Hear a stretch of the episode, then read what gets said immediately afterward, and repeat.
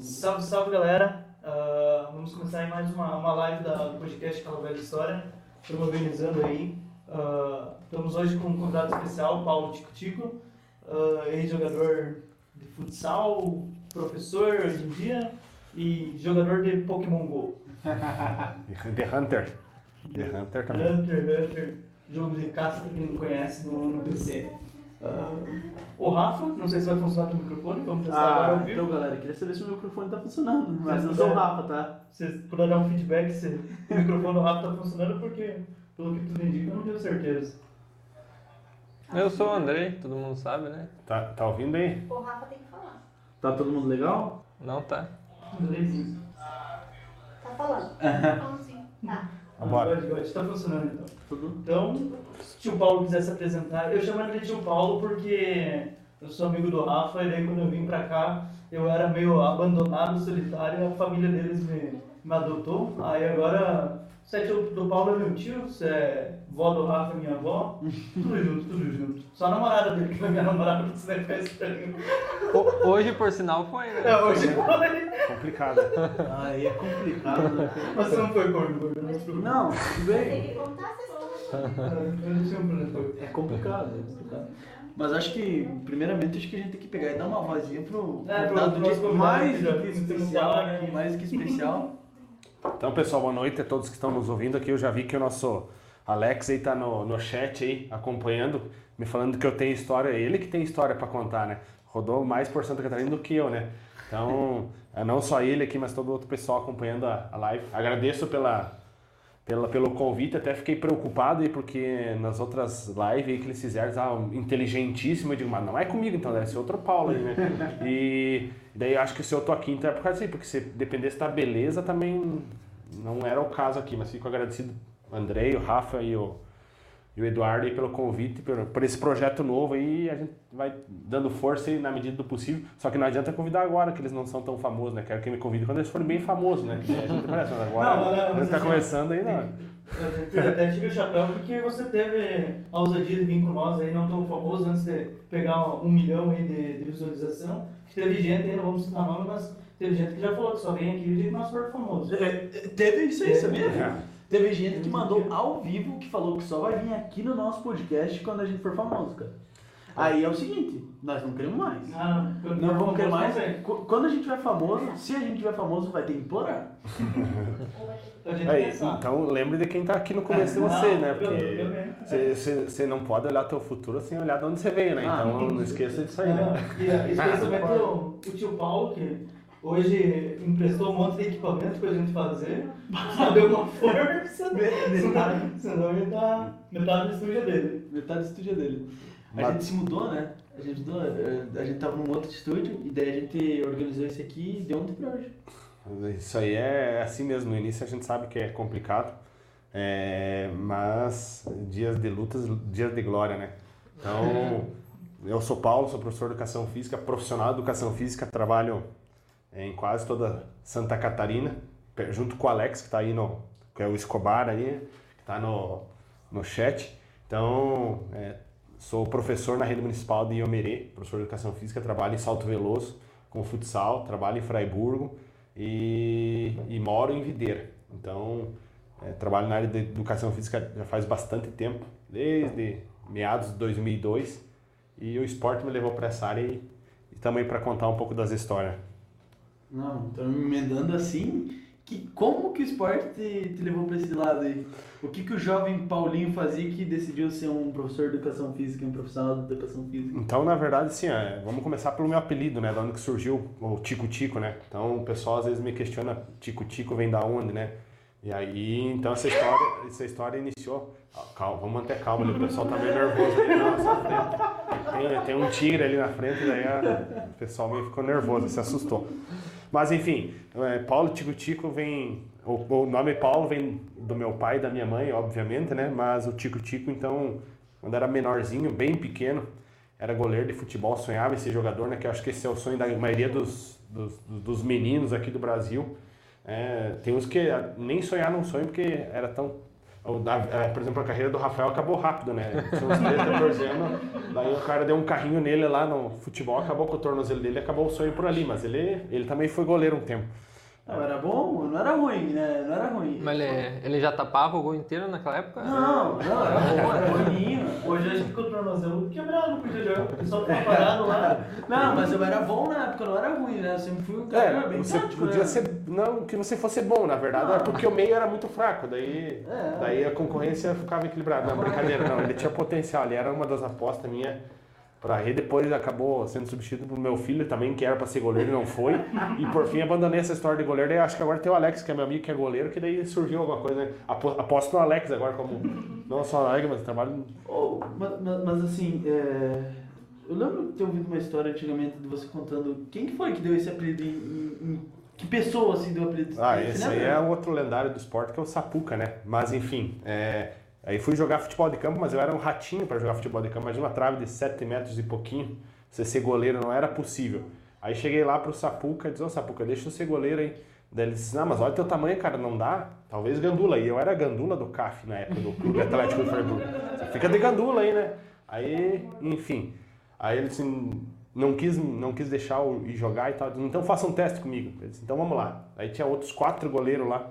Os caras bem alto, né? Pra 14 anos, moleque bom de bola. E aí foi lá, fiz um teste lá, 20 bola. Ele jogou as 20 bolas, peguei as 20 bolas, só que como eu era pequenininho, pulava bem e tal. Aí o apelido no começo era passarinho, né? Porque o passarinho, é, ele não caminha, né? Ele vai dando pulinho curtinho. E daí depois acabaram achando a espécie que daí era tico-tico. né? Delimitaram como tico-tico e acabou ficando. Aí o apelido ele só funciona quando você não gosta, né? Aí, que nem assim, eu era chamado de orelhudo, mas era porque eu não gostava, né? Sou contrário, né? Beiçudo, essas coisas assim, mas não gostava. Então, acabou ficando o tico-tico porque não gostava, né? Queria ser chamado de Dida, Tafarel, alguma coisa assim, não, mas teve que ficar tico-tico, né? E por fim, agora, a gente acabou abrindo mão do nome por um tempo e mais fácil conhecer o tico-tico do que o Paulo, né? Mas Ah, é. surgiu, surgiu de graças ao Sapuca Mas, com toda a sua pedagogia construtiva lá e educativa, a gente aprendeu muito com ele, sou grato é, por tudo que a gente pôde viver junto é, alguma dentro do talvez não esporte. funcione hoje em dia. É, tem né? umas coisas assim que a gente agora olha de outra forma, mas para a época funcionava. Tem tanta coisa que em outros tempos funcionava e agora não funciona mais, né? Eu acredito que Mas assim, até a questão do nome, ah, do meu ponto de vista, tu não gostava do apelido e tal, mas é algo que marca pelo menos, né? Se fosse Paulo, tem muitos Paulo, né? Agora Paulo Tico Tico, Tico Tico, É, e, já não. e, e hoje a gente já até quase perdeu o apelido, né? Porque daí tinha meu filho, né? Aí tem uma história pra contar, essa até não tava no roteiro, né? Mas enfim, aquela era a história, né? Aí fui lá com meu filho, mas eu já tinha parado de jogar né, futebol. Aí tem que dizer assim, a gente parou de jogar, mas o, o esporte já tinha parado de jogar com a gente fazia muito tempo, né? Então a gente desiste do esporte, mas o esporte já desistiu da gente fazia tempo. Mas a gente insistia, né? Ainda insiste, né? Tem Não. uns, tem uns loucos que acreditam, mas é, a gente vive da nostalgia às vezes, né? A nostalgia, nossa senhora, tá pegando fogo o negócio aqui, mano. e aí, e aí tava lá na, em Três Itilhas com o Eduardo nos jogos lá, com meu filho. E daí eu tava na arquibancada lá, o cara gritou, ô Tico Tico, ô Tico Tico. Daí eu olhava assim, né, pra mim, né? Ele conheceu, né? Grandão, grandão. É, conheceu, né? Fala, Piazão. Não, não, o Tico Tico é aquele que tá na quadra lá. Daí tava meu filho lá, tinha até roubado meu apelido, né, Eduardo. Não É, acredito, Perdi o apelido. cara. Tem essas histórias aqui. Mas eu lembro dos caras da rádio que chamavam só Tico Tico, não era Paulo Tico Tico, era Tico Tico. Exato, e, e ficou por muito tempo ainda presente, mas infelizmente hoje a gente vai saindo do, da vitrine, é, a gente tenta insistir, tenta virar youtuber, tenta mudar o corte do cabelo, é, faz musculação, mas não adianta, né? A, a- a estrela, Deus escolhe a estrela que tem que brilhar. Não é minha. Ah, mas assim, ó, por um tempo foi. Foi. Porque eu, pra quem não sabe, sou sobrinho dele. E desde pequeno, cara, eu lembro de você, por exemplo, assim, o pessoal bem dedicado em te chamar pra jogar nos lugares. Várias cidades aqui, o pessoal pedia valendo mesmo pra ir pra você jogar, né? É que a regra do futsal me derrubou, né? Aí a regra do futsal me permitia é, ser um dos, dos, dos nomes do jogo, né? Então, é, quando eu comecei a jogar, tava entrando a adaptação do goleiro, eu saí jogando com o pé. Com 14 aninhos ali, eu era muito podre. E daí eu era acabado, de, era deixado de lado. Então o que, que eu vou fazer? Vou me dedicar a trabalhar com o pé. Então chegava em horário lá, era chutar no começo, chutar no final e acabar evoluindo. Chegou um ponto que a própria regra do futsal permitia, né? Então eu saía, era muito difícil sair de uma partida de futsal sem fazer dois gols. Então dei para um goleiro fazer dois gols, três gols, quatro gols, já saí de jogo fazendo cinco gols. É claro que o nível era Se tomava três gols, Mas se fazia- Se, não, é. tomava, se fazia três gols, mas tomava um frango, ficava É. obsoleto o frango, porque Ah, mas Passava. quanto mais e menos, ficava positivo. É, a regra permitia, né? Hoje a regra já é mais- um pouquinho mais, até por causa da, da ampliação do- do- das medidas da quadra, né, de futsal. É, antigamente você pegava as quadras ali, eram tudo de 30 metros, né? 32 metros, daí quando começou a aparecer, por exemplo, lá em Freiburg, por exemplo, o Jardim América era 34 metros, nossa senhora, potreirão. Depois surgiu o medalhão aqui em Videira que é 40, né? 40 por 20, então daí isso acabou mudando um pouquinho. E daí a regra do futsal é, evoluiu no sentido de dizer assim que o goleiro tinha uma limitação para jogar, porque tinha umas equipes que giravam em torno disso aí. Então, de fato, é, é, Mas você não acha que tinha, tipo assim, uma, uma liberdade. O jogo ficava mais, mais legal, mais dinâmico, cara, o jogo com o goleiro jogando junto, né? é, hoje, hoje, se a regra voltasse, a evolução tática já não daria tanta liberdade para o goleiro como era na época. É, o goleiro, porque o que, que dizia a regra? A bola tinha que passar ao meio da quadra. Cara, a bola passava, ele podia devolver a bola para o goleiro. Então tinha times que ficavam fazendo esse troca, troca de bola com o goleiro o tempo inteiro. Era difícil para marcar. Hoje já não funciona mais assim. Porque os caras botam um jogador de linha para marcar, ainda tem dificuldade, mas não é que nem antigamente lá que o goleiro fazia muita diferença com o pé. Eu- Fazia muita diferença. Eu lembro de ir com o meu pai assistir muito jogo de futsal, o pai gostava de assistir. Era no campeonato municipal lá de, de Piratuba. Mas era direto, direto, goleiro linha era, era muito utilizado. Isso, eu não sei se era a mesma época, mas eu comecei a ver jogo com o pai era 2008, 2009. É, aí ela já estava entrando Já tava- na, é, foi a transição foi em 2008, 2009. Em 2009 daí mudou a regra. Até 2008 ainda era assim, que daí eu até joguei estadual em 2008 para DV. Aí também eu era o goleiro que entrava para chutar e entrava para bater tiro livre.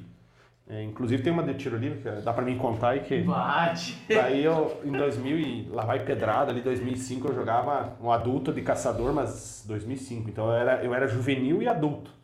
E daí o nosso time juvenil foi jogar em Chapecó, na BB Chapecó, a BB Chapecó era a BB Rotesma, a BB Apt, né, era timão. Em 2005 a gente, daí eu não fui com o time adulto, não fui, desculpa, eu não fui com o time juvenil, eu fiquei com o time adulto, porque eu era um goleiro, né, adulto, né, mas eu tinha idade de juvenil. E o estadual, na época, era um jogo na sexta-feira, um jogo no sábado de manhã, um jogo no sábado à tarde, o juvenil. É, daí os times se reuniam, os quatro times faziam esse quadrangular. Mas eu era goleiro, apesar de idade de juvenil, eu jogava no adulto, de- do Kinderman, né? Ah, jogar no Kinderman? Jogava no Kinderman. Ah. Daí ficamos lá no... no fomos jogar na sexta-feira contra a Unisul de Tubarão, em Caçador, e daí no sábado de madrugada eu ia lá completar o time de Caçador no, na, na etapa lá do Juvenil. E eu cheguei lá, quando a gente chegou, chegou meio atrasado, então eu já entrei com a equipe atrasado, mas em tese eu entraria e já jogaria com o Sub-20, porque imagina, né? é, Moral do, do juvenil jogando adulto. Aí chegou lá, mas daí o goleiro já tava aquecendo e tal, fiquei no banco. Mas eu tava cozido, porque daí nós tínhamos saído viajar cedo, né, de, de caçador. E viajamos, chegamos lá e o jogo era contra Xaxim. Se não me engano, o Alex era de Xaxim. Talvez é, o Alex que está escutando nós, eu não lembro quem que era o goleiro do juvenil do Xaxim. Ou Xaxim ou Xanxerê, uma das duas cidades ali. E aí, tava um jogo, tava, e, e daí nós, é, Tudo igual. Você fala uma, você tá falando das É, eu- não- mas eu não recordo, faz algum tempo, né? Talvez seja até mais velho que alguns que estão aqui, né? Não. De 2005, né? 2004. Talvez do público que tá vendo alguém ali, mas não. Nós E- somos velhos também.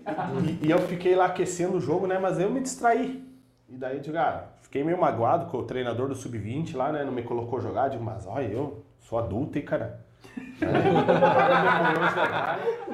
e eu fiquei aquecendo meio por, porcamente lá e tudo mais. É...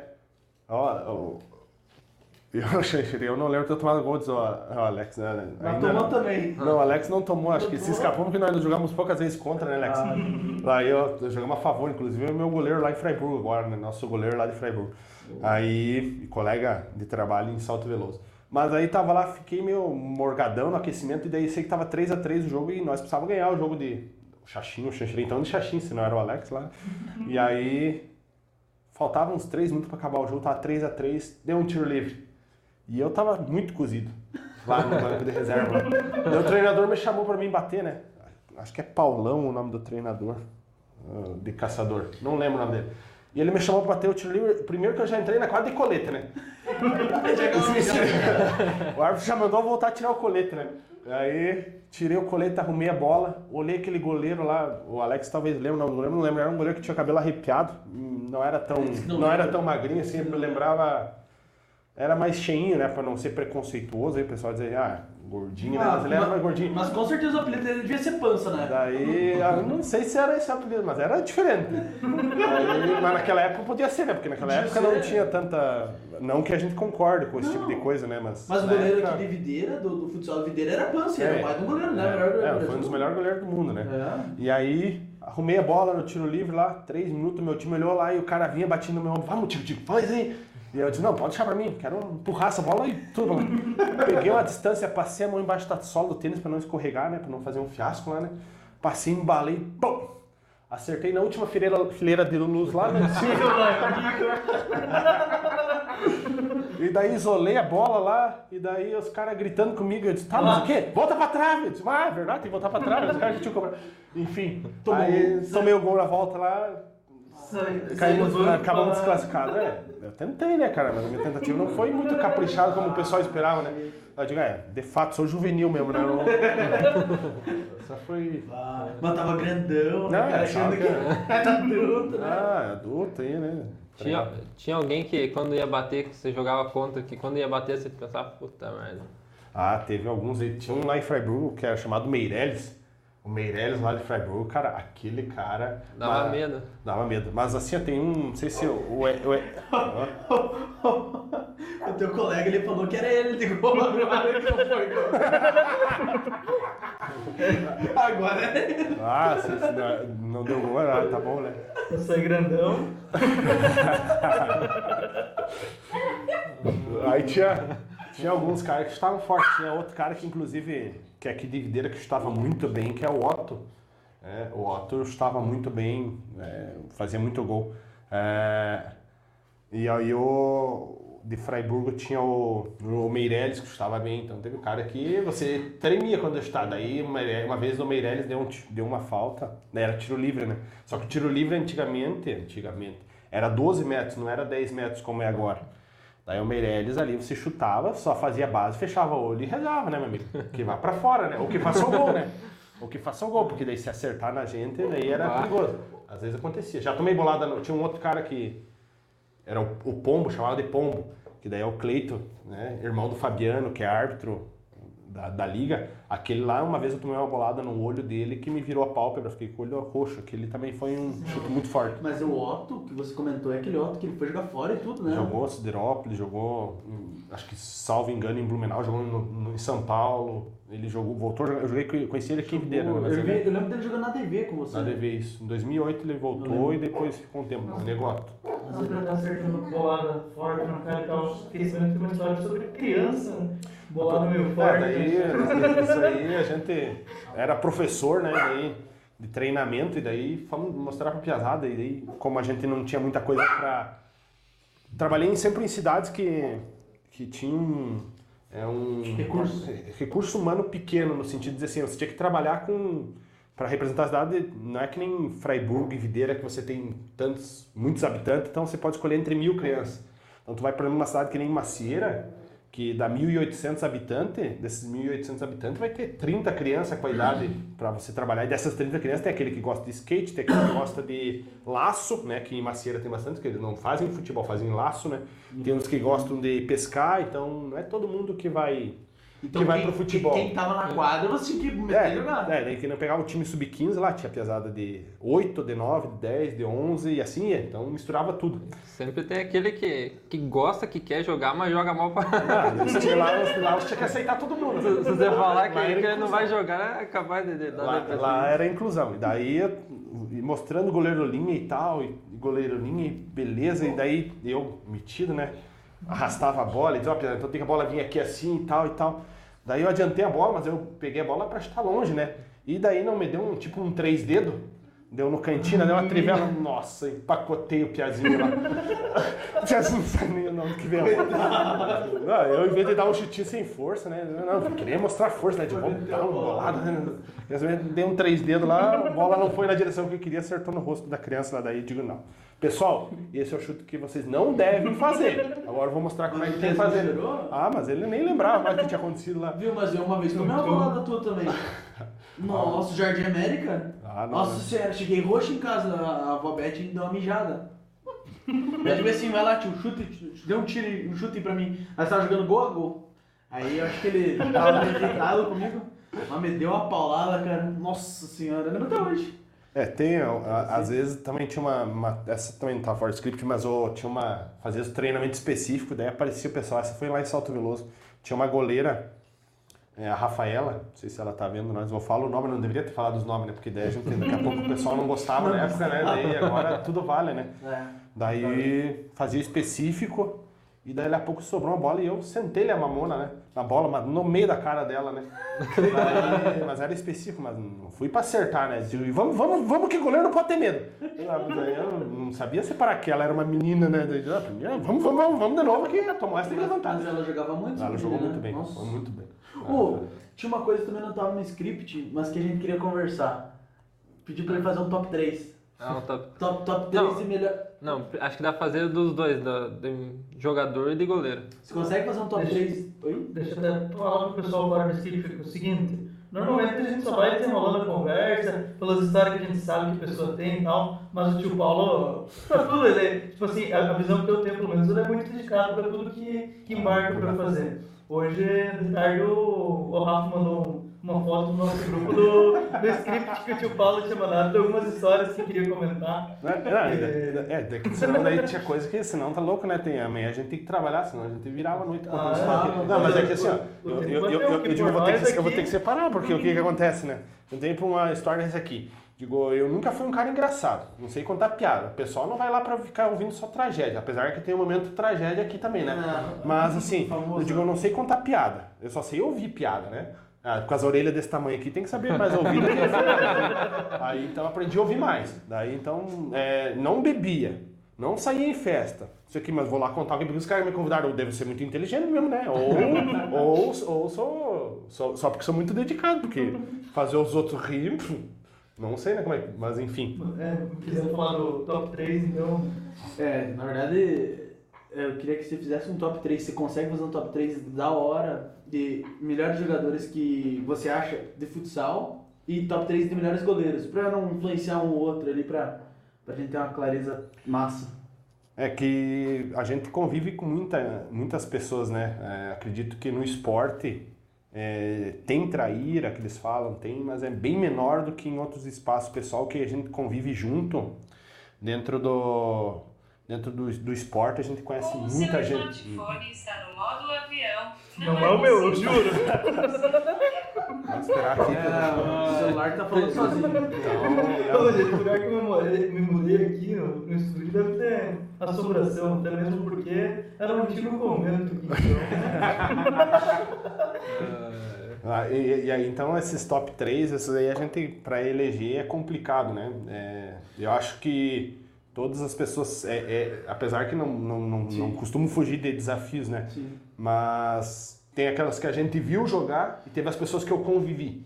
Então, Dá pra você fazer, tipo assim, tirar, pra não se queimar. Dizer assim, ó, ó, o pessoal que você conviveu e já jogou junto, Não precisa ser tipo, os ladinho. três melhores, mas três. É que três, você, três você- pessoas que você admira, assim, que que você admira, que você viu de pessoas. Jogava. Cara, era... É, então é que tem as convivências de jogadores que a gente, que nem vocês tem jogador que você só via jogar. Aqui vou jogar lá, por exemplo, eu ia jogar lá em Freiburgo, aí eh, tinha o, por exemplo, tinha o Chile que era goleiro e daí era um goleiro, mas naquela circunstância. Aí conviver com atletas de alto nível daí é uma outra circunstância. Então, apesar que eu convivi poucos com atletas, convivi pouco tempo, mas com atletas de De alto nível. é, Mas jogou muito, muita partida com atleta de altíssimo ah, nível, já, né? já tive a oportunidade de jogar com bastante gente que até vieram a ser melhor, mas enfim, é, hoje dos goleiros, é, que a curto prazo eu acredito que em termos de entrega e tudo mais, eu acho que eu- até o Alex Alex está acompanhando é um goleiro que ele sabe que é, ele se dedica muito. né, se ele se não dedicasse muito, não seria o que fosse. Até vejo que é um desperdício em termos de região, de, do futsal para nossa região. Poderia estar muito além disso aqui. Apesar que o esporte hoje, é, o esporte do futsal, ele não tem uma. Para viver disso aí, é, é- Tá- são poucos. Tá mais difícil do É. que já foi antigamente? Ah, e nesses últimos dois anos aí, né, cara, de pandemia, vou dizer dois anos, um ano e meio, né, de pandemia, isso aí, para quem vivia essencialmente disso aí, é complicado. Mas eu vejo que o Alex é um, um- um excelente goleiro, é, o próprio Careca, né, que o pessoal confunde o Alex com a Careca, né, mas o Careca, que aqui mora ainda em Videira, também é um goleiro é, tecnicamente muito bom. O Nese, aquela... O Andrei Nese. Andrei Nese, espetáculo de... né, gostava de, Andrei dar, de, de- de dar uma mão trocada, ainda até chorava uma mão trocada, mas aí... Grandão, né? É, ele era grandão, e daí bicho velho aqui em Videira disparado, mas enfim... é, E de alto nível assim, pá, lá em Simão, lá em Simão. Ah, eu, Ah. pra mim, hoje, os goleiros, pra mim, de altíssimo nível pra mim, é o Guita, que tá no esporte, salvo engano. É, o Thiago, daquele jeito dele, sempre acho que ainda é um excelente goleiro. Você, você jogou com o Thiago alguma vez? Contra o Thiago? Não, o Thiago Não? não. Joguei dos goleiros, assim, que, que eu, eu, eu, eu trago como via de regra que era um maluco, por exemplo, o, o como é que é o, me fugiu. Eu joguei contra ele quando ele estava em Joinville. Ele até parou de jogar. Tava no Marreco, se não me engano. Não lembro o nome dele. Nossa. Quinzinho, Quinzinho. É o nome do goleiro. Aquele cara era lá louco. Aí foi quando começou a vir pro Brasil a história que o goleiro era o último homem da defesa. Meu Deus, a bola saía ele e mais alguém. Ele era voadora. né? Ele era voadora, ele era grosso. Né? Daí, claro, eu me inspirei um pouco nele, né? Daí, é, daí eu, quando eu falava, gritava, e normalmente saía da frente, né? Porque daí minha voz já era meio um pouquinho mais grave, né? Então, daí era meio complicado. Ah, o próprio Maisena, que convivi com ele aqui em Videira e depois ele foi para outros clubes, também é um. Mas do Brasil, eu vejo que o Guita é um excelente goleiro. O, o Guita que está no esporte. O Iguita, que é do Kairate, que também é um dos melhores goleiros do mundo, foi por muito tempo, né? É, e, e- dentro de jogadores, tinha os jogadores que carregam o piano e tem os que tocam a obra, né? Eu vejo, tem dentro da convivência, tinha jogador ali que dava sangue no treino e no jogo, meu amigo, era, era sensacional. A gente sabe que em termos de referência, fazer gol, Padilha, que é jogador de Curitibanos lá, aquele lá joga em qualquer clube. Hoje, na equipe que a gente tem em Fraiburgo ali, a gente tem atletas que. Hoje a equipe do Freiburg Futsal tem atletas ali que são extraordinários. É os melhores. De toda a história do Freiburg Futsal, os melhores atletas estão lá esse ano. Pega Do o- Freiburg Futsal ou de Freiburgo? que estão jogando no Freiburg Futsal. Não, de Freiburgo tem poucos ali, tem alguns importantes. É, vejo que ainda de atletas que me. Da época que eu convivi, o Edinho, aqui de Videira. Ele jogou fora, Edinho. Edinho jogou na- em Portugal, Portugal na Itália, jogou na Ucrânia, salvo engano. Ah, bicho, é, o Edinho é um cara. E tem outros que a gente conviveu, né? Gostava muito do Brito, que passou aqui em Videira. É, tem jogadores, muita coisa assim. E não tive a oportunidade de conviver com. Joguei contra o Pito, que, que é jogador da Espanha, agora joga na Espanha. Convivi com. A gente conhece muita gente, passa por muita gente, a gente Ah, mas enfim. Uma vida inteira Ficaria, meio. não né? cheguei no nível de uma liga nacional. Pegar atletas a nível de liga nacional, assim, conviver com atletas. Joguei contra equipes de liga nacional, mas não, Eu lembro. não, não tive. E te digo assim, hoje é, tem muito atleta muito bom que acaba não tendo essa oportunidade de estar disputando. E, assim, pra você, pra você, uma discussão que a gente teve, né? É. Pra você, assim, ó, todos os tempos, o pessoal bota lá o Falcão lá. Uhum. Pra, pra, o pessoal bota, né? Mas pra você, você botaria ele lá? Ou você acha que teve alguém, não que foi mais importante, mas que em algum momento, assim, é, Jogou mais bola. Achou que jogou mais bola, no caso, né?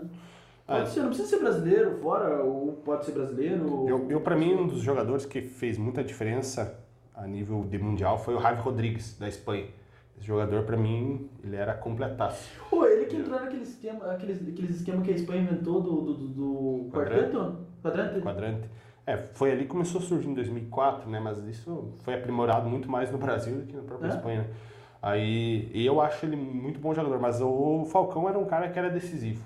Isso é inegável. Por mais que ele tivesse só perna esquerda, eu não gostava com.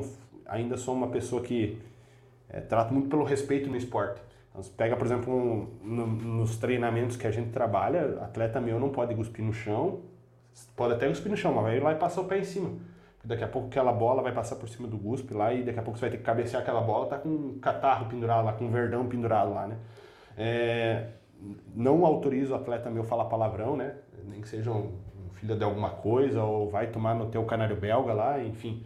É, essas coisas é, restringe bastante. Parte do princípio que o esporte ele é para família.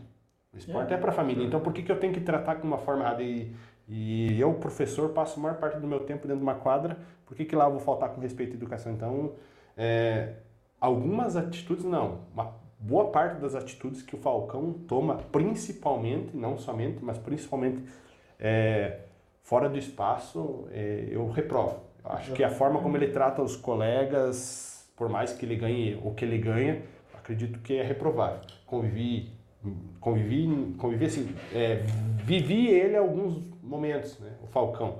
Não tive a oportunidade de dizer, ah, Falcão, me conta aí alguma coisa assim, porque só que pela história que ele construiu, é, ele é um rapaz midiático. Ele é um rapaz midiático. Então ele sabe se conduzir na frente da imprensa de um jeito e na convivência com os outros. Acho, então eu acho que ele é, é o melhor do mundo. É um- foi o melhor do mundo, foi. Eu acho que o Ricardinho jogou muito mais, que é o- um dos melhores do mundo, né? Foi o melhor. Português, né? Isso, eu para mim, o, o Ricardinho, o contexto geral, achava que ele seria melhor que o Falcão. Só que o Falcão foi um cara que O que mudou, Teve muito tempo o que né? mudou, você vai lembrar aquela, aquela, aquela final do campeonato que ele entrou com a- Argentina. com a cara Com paralisada, do paralisia rosto paralisado. Paralisia facial. Aquele jogo eu tava assistindo. Nossa. Nossa, aquele jogo foi. Foi, foi aquele jogo, acho que o campeonato meio que inteiro, né? Ele deixava, parece que o jogo mais bonito, que os lances que ele É, fazia, aquele- ele atraía mais público, pô. É, só que ele começou perdendo isso, perdeu uma época, né? Porque daí ele, uma coisa é você jogar bonito e jogar pra frente. Outra coisa é você jogar bonito pra receber aplausos da torcida simplesmente. Ah, eu sou meio. Nó- Apesar eu- que o jogo virou eu, muito ti- objetivo. eu tive um. Tipo. ah, em, morava em Capinzal. Ele veio fazer uma partida faz o quê? Ah, deve fazer uns 5, 6 anos atrás. Ele foi jogar contra o time de Capinzal no, no time do. Da Magno, né? Magno. Magnus. Magnus. Ele veio jogar, tá, beleza. Eu sempre acompanhei futebol, gostei de futsal. Só que, tipo assim, o meu acompanhar, domingo de manhã, sentava, assistia na, na TV o futsal, que passava no, no Globo Esporte ainda, né? Gostava pra caralho assistir, mas era aquilo lá, né? Tipo, não conhecia time e tal, não conhecia. Aí ele veio jogar no Capinzal, nós, ah, vamos lá assistir, né? Porque afinal era o Falcão, né? E eu lembro, nossa, aquele dia, pra ter ideia, quem tava indo assistir o jogo não era por causa do time do Capinzal, né? Era porque sim. o, o Falcão, né? Por causa do, do time do Falcão, pra, pra ver o Falcão. E era um amistoso. Aí ah, todo mundo foi assistir, e daí, claro, a questão do contrato que devia ter e tal, pra ele aparecer, ah, eu acredito que ele precisava jogar o primeiro tempo. Aí chegou, chegou até o final do primeiro tempo, ele não tinha entrado ainda pra jogar. Finalzinho, ele pegou, entrou em quadra, ah, passou tipo uns 20 segundos, a bola saiu, ele já saiu, sem nem tocar uma vez na bola. Uhum. E tipo, quando ele entrou a primeira vez, pô, todo mundo pegou, aplaudiu e tal. Aí quando ele saiu, o ginásio inteiro vaiou ele. Aí ele pegou, saiu, não voltou no primeiro tempo. No segundo tempo ele jogou até mais tempo. Ah, no momento que ele foi entrar, todo mundo no, no ginásio vaiou, vaiado mesmo. Começou todo mundo a torcer muito pro time de Capinzal por causa do, da atitude que ele teve. Aham. E daí ele começou, tipo, dava pra ver assim que ele tava uma, uma certa arrogância. Sim. E daí ele começou a fazer uns lances lá e tal. Os primeiros lances o pessoal vaiou ainda. Tinha metade da torcida que vaiou, metade que, que aplaudiu. Eu sei que no final até o pessoal tinha melhorado um pouco a imagem. Mas ele saiu lá de, de Capinzal, pelo menos, tipo, com uma, uma imagem extremamente ruim. Não, É, é, teve não sei um- como é que dá pra dizer tipo, se a pessoa era uma pessoa boa ou não, mas como imagem, pelo menos aquele dia que eu tive, pelo menos é imagem péssima.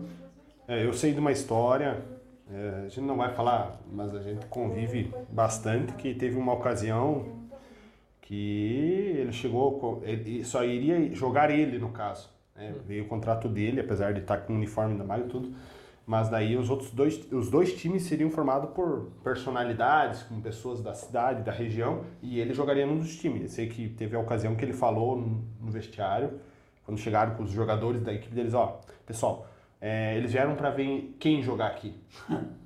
Então vocês têm que pegar a bola e tocar a bola pra mim. É mais ou menos assim, né? Mas eu não, eu não ouvi. Então daqui a pouco eu tô fazendo fofoca, né? Daí né, não estamos aqui no, naquela história, estamos aqui no. Naquela fofoca. Naquela- Ou o Chico. O Fuxico, né? Então. Como é que é o nome dos programas da Band Record, sei lá? Ah, Sônia Abrão aí. Sônia Abrão. Então, mas isso é coisa que eu ouvi, né? Ah, complicado. Mas vi- dentro do. Teve. A gente pega nesse, nesse nível que, a gente, que eu circulei ali, tinha muito atletas, os cara Como os caras ficam muito tempo longe da família, é, então pessoal se entrega bastante. Posso não gostar do Rafa, posso não gostar do Andrei, mas lá dentro de quadro o objetivo é comum. E, e aí os caras se cobravam mesmo, não interessa se acabasse o treino, não precisava nem olhar na cara, mas. Mas no treino, No treino era o dedicação. objetivo coletivo, né? O ego coletivo. O- Não querendo mudar de assunto, mas mudando já. Na parte do goleiro. é, você acha que se o, o cara joga ali de goleiro, joga bem demais de goleiro no futsal, ele consegue jogar em campo também ou só? Você acha que é completamente diferente? ó? Eu, eu não sei, aí eu sou suspeito de falar. Eu joguei campo, cheguei a jogar estadual, juniores, tudo, mas no campo eu era atacante, né? Aí eu era atacante. Então, aí explosão e tudo mais, e daí pulava bem, então a gente. é, Eu jogava no campo na linha. A partir do momento, porque no, no, no futsal a trave é 2 por, dois por 3, né? Então você deu um pulinho, você alcança a cabeça. No futebol de campo é 2,32, não, 2,40 a trave. Então, eu que era, comecei no campo, no moleque bom de bola, depois passei pro futsal, daí não saí mais do futsal, porque daí me- a velocidade que eu tinha numa trave de 7 metros e 32 por 2,40, se não me engano, é do campo, é, para uma de 2 por 3 você tem muito mais sucesso, apesar que a dinâmica do, do jogo do futsal é mais, é, é mais rápida, né? Mas não Então, quer dizer que, tipo assim, um goleiro de campo também vai jogar bem no. na É, que, que daí o que aconteceu é o seguinte, só, desculpa ter cortado ali, mas assim, é, quando eu comecei em Fraiburgo, que eu não jogava com o pé, eu não fui para um sul brasileiro porque eu não jogava com o pé. Eles pegaram o Louquinho de Campos Novos, que era um jogador de campo, jogava na linha, mas no, no futsal ele jogava de goleiro. Por quê? Porque daí jogava muito bem com o pé. Então daí, a partir dessas, é, entre outros ganchos, esse aí acabou me levando a trabalhar bastante com o pé. Daí você é diferenciado no pé. Mas é, o Ede, que é goleiro aqui de Videira, né? E o Ede, sensacional também, ele é lateral no campo. Ele é lateral, mas no, no porque também ele é, ele é, é menor, é pequenininho, né? Ele é baixinho, né? então é, é um cara que pro campo talvez a trave seria muito ampla, né? E aí, mas no É. campo ele joga bem. Eu, eu gosto de jogar no campo na linha, né? E Eu- gosto de ser goleiro, eu gosto de ser atacante ainda. No, no campo eu jogo de atacante, porque daí lá tem menos responsabilidade, não precisa voltar a marcar, não precisa dividir bola, mas mesmo assim a gente ainda era expulso de vez em quando. Ah, volta. Viu? A gente acabou de receber uma inscrição aí da Thaís, esposa do André, pelo Prime. Ah, o pessoal tá ajudando aí pra o canal. Obrigado. isso é importante. Muito obrigado. Agora, falando do gancho ali de jogar no, no, no campo, futsal, jogador de futsal jogar no campo e aproveitando os assuntos antes do Falcão. Por mais que talvez o Falcão não, não fosse ah, como pessoa e tal, mas você não acha que foi uma baita sacanagem que o Leão na época fez não colocar o, o Falcão jogar no São Paulo? É que daí eu, eu vou falar, a grosso modo, não acompanhei o cenário aí, mas eu vejo assim, será que de fato ele caberia é, no sistema tático que queria? Enfim, não sei como é que. Daí o Falcão, claro, deu a opinião dele lá, mas é, no campo a, a realidade eu- era totalmente eu- diferente. Eu acho totalmente diferente. Eu acho tipo, eu, eu não consigo jogar dentro de uma quadra. Se você colocar lá, eu não vou conseguir fazer nada. Antes, antes de jogar futebol no campo, verdade, jogava no salão, né? Um jogador driblador, né? Exemplo, mas os maiores atacantes normalmente O começaram. né? Douglas Costa, você viu o Douglas Costa jogando futsal? O que ele faz? Meu Deus do céu. Você viu o Douglas Costa jogando futsal? Driblo Não. Meu Deus do céu, o cara é um monstro. É que, é, que, é que você pensar no altíssimo nível, né? Assim, o Falcão. Falcão, tecnicamente, ele é. Não estou dizendo insuperável, mas ele é quase que incomparável. Ele. Você vê, às vezes, vídeo. O controle de bola é sensacional. né? Então, um cara que chega no altíssimo nível é uma outra coisa, né? É, e daí transpor o altíssimo nível de uma modalidade para outra, acredito que, por mais que queira fazer ajuste, não é todo mundo que dá certo. Teve, teve alguns casos mais recentes que aconteceram. Acho que o Michue, se não me engano, que era atleta de futsal, foi pro Grêmio e tudo mais, acabou não dando certo, voltou pro futsal e, a salvo engano, estaria no, até no Chapecoense ano passado, no time da Chapecoense de futsal. Então, Eu vejo que com a formação de atletas hoje, cada vez mais ce- cedo, essa mudança talvez se perderia muito. O cara deixa de sair, do, do- sair do, do futsal, que ele é o cara, para se É. tornar um jogador mediano no, no campo. Não sei se. É que a questão também financeira do futebol de campo pro futsal, certo, o Falcão, eu acho que extrapola um pouco, mas é também por causa dessa questão da imagem dele e tal. Mas se fosse talvez um outro jogador não tão midiático, ah, creio eu, pelo menos um jogador de altíssimo nível do futsal, não deve receber o que um jogador mediano futebol de campo hoje receba, né? É, eu- Posso estar enganado, que não... vou, vou dar o dado de uma equipe de uma equipe que disputava a Liga Nacional de Santa Catarina 2018. A folha, a folha salarial da equipe inteira era 60 mil reais mês. Nossa. 60 mil reais. Da equipe inteira. Você tá falando de, nós estamos falando de 16 jogadores. Um jogador mediano, tranquilamente, jogador de Série B ganha É. 60 mil reais hoje em dia. Então, tu É. pensar assim, hoje essa disparidade aí é, é bem. É bem alto, Ah, né? no Então talvez para... Então, tu pensa assim, ó, por que, que é, caçador se tornou uma das referências do futebol feminino? É, porque o investimento era curto, né? Era pequenininho, curto, não sei se é a palavra correta, mas enfim, Menor precisava, é, bem menor. E para você ter uma equipe campeã brasileira, que, que nem o caso de Chapecó, lá, campeã mundial, ou que foi o caso da, do time de Lages agora, né?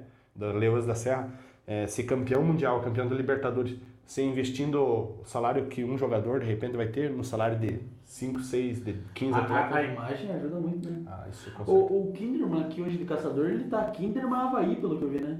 Isso, daí tem duas equipes em caçador, né? Uhum. Daí o Napoli e o Kinderman Havaí, se eu não me engano, acho que essa aí é a- a- os nomes, né? Mas o, o, Napoli, ele tem time de campo, eu não sabia. Ah, agora eles fizeram ali, então Mas é primeira divisão também? ah, eles subiram, pra- os dois estão na primeira divisão do Campeonato Brasileiro, que agora não, vou falar assim, ó, é, vou falar não, não vou falar porque eu não tenho conhecimento de causa. Sei que a Letícia, que é de Freiburgo, tá no, no time do Kinderman lá, né? Então, Não, sim, a Letícia Bussato, né? isso aí, tá. Ela até inclusive jogou assim, Eu, né? eu vi que ela jogou contra o Palmeiras. Isso, daí acho que perde, acabaram perdendo, né? Mas eu não tenho acompanhado o futebol feminino. Já usei muito, já trabalhei muito mais com A futsal feminino. famosa véia. Ah, velho.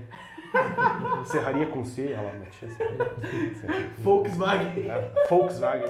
Essa história aí, né? Vou contar, mas ela não tá nem escutando, né, gente? Mas agora já falaram o nome. Depois nós marcamos no Instagram, pode contar, pode contar. Ela estava uma vez no, na, num alojamento, que ela foi atleta, trabalhava com Lebon Reis, Freiburg, Saltreloso e por aí via. Aí nós estávamos num alojamento, acho que foi em Criciúma. E é alojamento, você fica o tempo inteiro lá sem fazer nada. O que menos você faz é jogar futebol. Não que não seja importante. Né? E aí nós fomos fazer o jogo do stop, né? Daí stop, daí nome de carro, nome de pessoa e não sei o que. Daí chegou na vez dela, pediram o nome de carro com F, Letícia. Volkswagen, né? Aí é, ficou por essa história, o Volkswagen. Aí daí uma vez, também teve, daí, que- eu falei serraria com C, né? Daí nós estávamos no regional ali em Campos Novos, no regi- regional de joguinhos. Aquele ano nós classificamos Lebon Reis para o estadual dos joguinhos. Passava só dois, do- duas equipes, passou Videira e nós. Nós, Lebon Reis, no caso. Aí ela, nós tinha um time de São José do Cerrito que era sempre complicado jogar contra eles, um time bom. E daí, não, minto, deixa eu corrigir. Time de Campos Novos, que era sempre muito bom. E daí o cara disse, ó, vocês vão perder para esse time, time de Serraria. E nós estava passando do lado do vestiário, eles chamaram nosso time de Serraria, né? O time era, nosso time era bom. Era time de Serraria. Daí nós íamos jogar semifinal contra Campos Novos. Eu sei que daí a, Ana a, a Letícia pegou e escreveu uma camisa embaixo, nem escreveu time de Serraria, mas ela escreveu Serraria com C, né?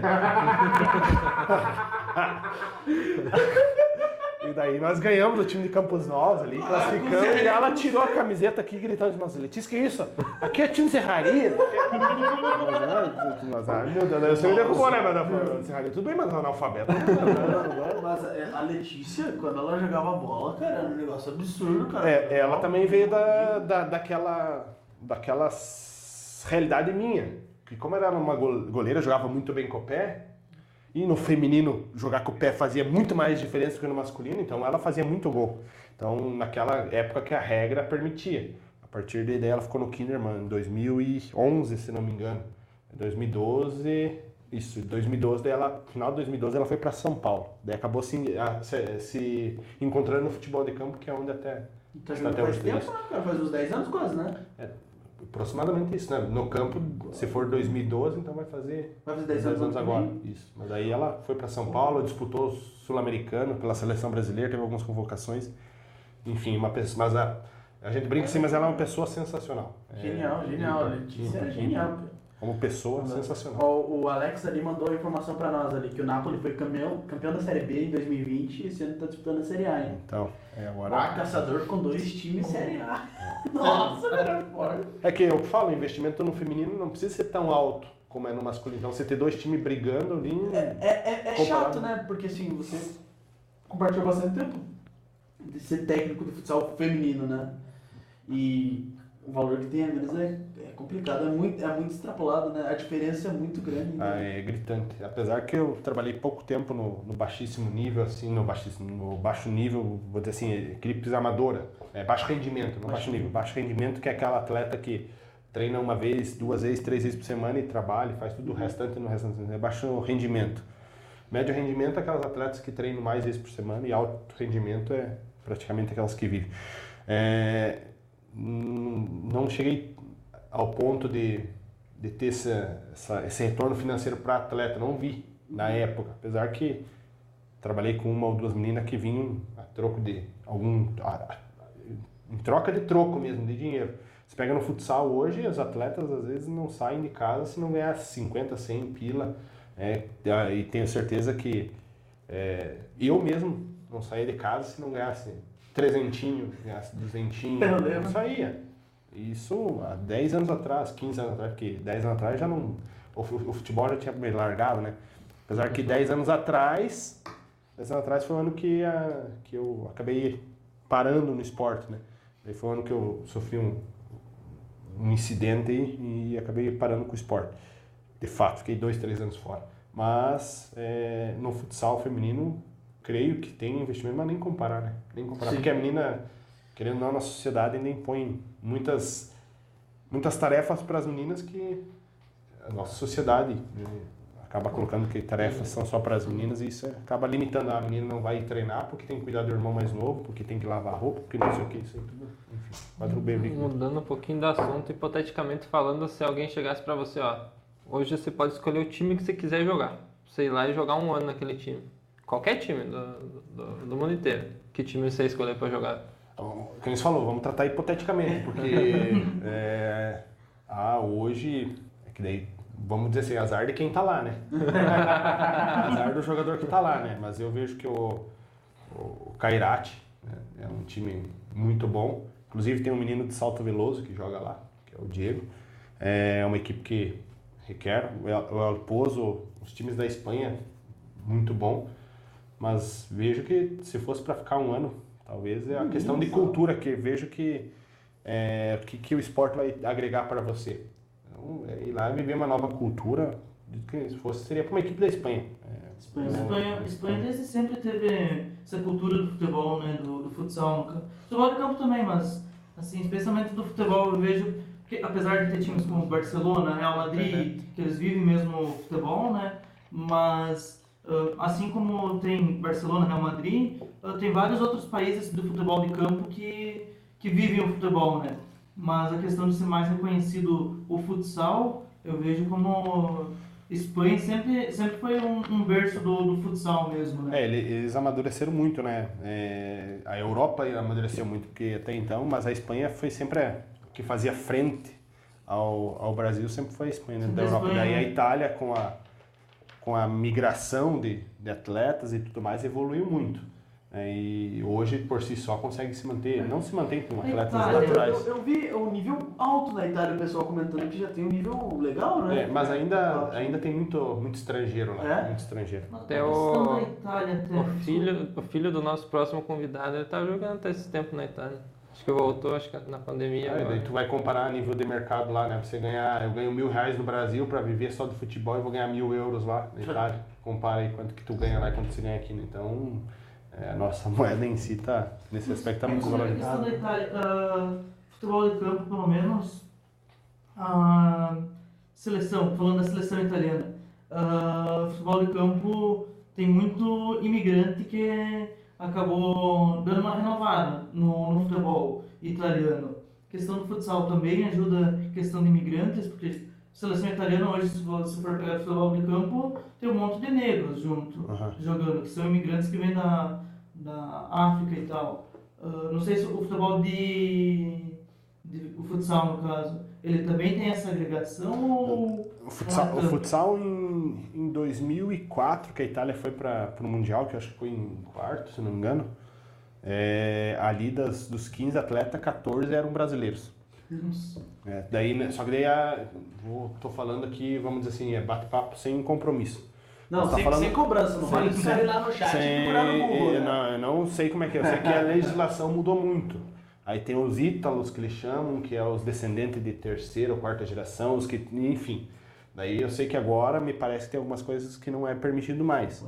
É, pelo que eu entendi, a documentação, quem faz a documentação até 12 anos de idade é considerado, pode ser naturalizado italiano para jogar, alguma coisa assim. Aí os caras que já tinham conseguido a documentação anteriormente, também é, então o que é o caso. Então, parte das seleções não só não só da Itália, é, da Rússia tem alguns brasileiros, é, a do do do Catar Várias, Tem, da né? Qatar tem. é, praticamente, é que era a tendência da, da seleção do Catar ser uma das campeãs mundiais dos Ah, próximos anos, né? Ah, Porque do Qatar tem aquele brasileiro que joga muito, pula, acho que é, né? não sei se o Catar, não sei se o Pula, acho que o Catar, o Pula acho que é russo, acho que é da Russo, Rússia, né? da Rússia. Nossa, joga bola demais aquele cara. Aí, enfim, teve uma. Muitos atletas que acabaram sendo naturalizados. Daí, eu- eu- eu- nesse sentido, para formar. Mas você vai lá para os Emirados Árabes, lá para. Até inclusive o Edinho teve no Kuwait, se não me engano, lá. Lá tem muito dinheiro para se investir. Então, se aqui a gente acha que o investimento é, é relativo, então lá é, é Nossa, absurdo, né? Tem um- tem um menino que, é, que trabalhou comigo, tive a oportunidade de trabalhar com ele, que é o Vitor. Se não me engano, ele tá no Kuwait também. Também, ele renovou lá e não- Quer de falar? lá não vai mais sair, né? Porque se o, o, o, o valor que se dá lá, ah, se se paga em dólar, né? Se paga em euros, paga não sei o quê. É, é, Você lá percebe, é, é Dinar acho que é. Então, eu sei que... Mas ele ganha muito. É muito. Então, é, o esporte em si, a, a, a melhoria da qualidade do esporte seria muito por causa dessas, dessas naturalizações de, de atleta. Uhum. A Itália evoluiu muito, a Espanha tem alguns brasileiros, inclusive, na seleção espanhola. Teve mais, né? Mas agora alguns estão dando com as próprias pernas. Mas a Rússia tem bastante. É, são as equipes que eu entendo como melhor. Apesar que a Argentina foi a que deu o maior, maior Ah, susto, né? vice-campeão. Pô, vou falar uma coisa agora, eu vou... espero que ninguém fique bravo comigo. Eu também não gosto. Mas eu não gosto da Argentina. Pelo amor de Deus, cara. Pelo amor de Deus, cara. Olha, sinceramente, eu, eu gosto Argentina. Não me desculpe, não é, não é porque eu gosto, do- eu sou chato, é só porque eu Mas Azerbaijão. é que, é que justamente a gente não gosta do argentino porque são chatos. sou muito Não chato. é nada contra o argentino, mas os argentinos, infelizmente, são chatos. Se não for chato, eu não fico nada contra, mas... Olha lá, ó. O Zé resgatou sem palavrão ó. Tem que ficar 10 minutos sem falar um palavrão. Uhum. Sem palavrão, hein, galera. Resgataram pontos do canal. Agora há pouco, Samuel Fiorelli, se não me engano, deu... seguiu nós lá, apareceu na tela. Embora Mano, não, que beleza. não ficou salvo lá em cima, não quero ficar não, se do jeito... Enfim, é... O que eu ia dizer pra você? Eu tinha uma pergunta agora, acabei esquecendo. Bom, eu podia contar uma história. Você falou que você não saiu de casa sem receber um cenzinho, um duzentinho. O que, que, que você ganha assim meio de, de estranho assim que você já ganhou pra sair jogar assim? É que quando eu recém comecei ali, a gente jogava pelo tênis, né? Ganhava um tênis e ia jogar. Aí, né, se os caras davam o tênis ali, você. né, eu, fiquei, eu fiquei muitos anos. come- Eu fiquei muitos anos sem, saber, sem entrar numa loja para comprar um tênis. Ou calça, né? Porque daí eu comprava. Eu jogava com calça de goleiro, né? goleiro raiz, né? O Alex não era goleiro raiz porque jogava de calção, né? Aí eu. Daí agora é moda, né? jogar- Inclusive eu jogo de calção. Mas, mas né? era estranho na época, né? Eu lembro que você via o goleiro assim, sem, sem calça, pá, aquele goleiro underground, é estranho. Ah, né? você pegava o careca aí, o goleiro, ele chegou aqui, jogava de calção, de meia, sem joelheira e sem cotoveleira minha. Meu meu, amigo. ele jogava- ele- mas ele, ele grosso, não se machucava, porque caía certo, né? Tinha a técnica bem apurada, ele chegou a jogar até naquele showball lá, não sei se vocês lembram. Aí, ele é, ele é. Mas enfim, A gente era goleiro raiz, jogava com calça, né? O Alex aí comentou, mas o Alex é... chegou lá tudo estranho, né? Nem vou falar do teu cabelo, Alex, como se tinha ali, mas enfim. Nada pessoal. Né? Aí, Nada contra. Nada Ale- tá morto, né? ah, ah, Alex aí, gente boa demais. Mas enfim. Aí você, calça, fui comprar calça de goleiro agora há pouco tempo, que não usava, ganhava tudo. Calça, tênis, meia, caneleira, você fazia um pacote, ó, vou jogar, mas quero isso, isso, isso, aquilo. Então, é, ia muito em troca disso aí. Daí os caras davam, mas e, e eu, eu às vezes tinha a burrice de dizer, não, mas eu vou porque eu gosto, então não precisa me pagar nada, né? Daí era cabeçudo, né? Ah, tinha. Aí, hoje eu tô nessa fase de novo. Os caras querem. Não, não, não precisa, eu vou porque eu gosto. Sou parceiro, mas, quer me ajudar, é eu ajudo. Mas é que hoje você já tá também diferente, né? Ah, tipo é. assim, socialmente falando, tá menos quebrado, né? Ah, mas. É, se for pegar, tava olhando algumas fotos ali, às vezes o tênis era cheio de esparadrapo e silver tape e tudo mais, é, calça. Tinha que muito, mas. Mas todo mundo tinha, na época não era extremo porque todo Não. mundo usava, né? Não, e, e querendo ou não, é às vezes você. Uma cidade que, que era. O esporte era vivenciado pela população, hoje o pessoal já não vai nem assistir jogo, né? Mas às vezes um tênis que você usava lá, diferentezinho, ó, o tênis da seleção brasileira. No outro dia, eu sei, o Ademir me falou isso aí. Às vezes aparecia um monte de criança querendo comprar o tênis igual ao tempo. Daí você ia lá jogar, fazia três gols lá. Quero tênis igual do goleiro lá, né? Eu quero uma luva. Então fazia diferença. Isso, aí. Isso numa cidade, né? Pequena, que o pessoal, crente, o pessoal ia no final de semana assistir jogos. Porque não é que nem hoje, que você fica, Ah, hoje- faz- fica em casa, tem mil e umas possibilidades, né? Hoje, eu, eu lembro, tipo, eu acompanhava, como eu falei antes, eu acompanhava bastante o pai. ah, e nos últimos tempos eu nem sei ainda se Piratuba ainda tem time de futsal ah, profissional, né? Ano retrasado foi o último ano desse. O último ano, e tipo, nossa, na, na minha época, quando eu era menor, que tinha os campeonatos que o pessoal ia, cara, se fizessem um, um time profissional naquela época, meu, meu Deus, ia muita, muita gente assistir da cidade mesmo, nos jogos em casa, pelo menos, acompanhar. E quando começaram um time, eu lembro que foi, eu já era maior quando começaram um time profissional, ah, que deve ter durado uns 5 anos, mais ou menos, o time profissional.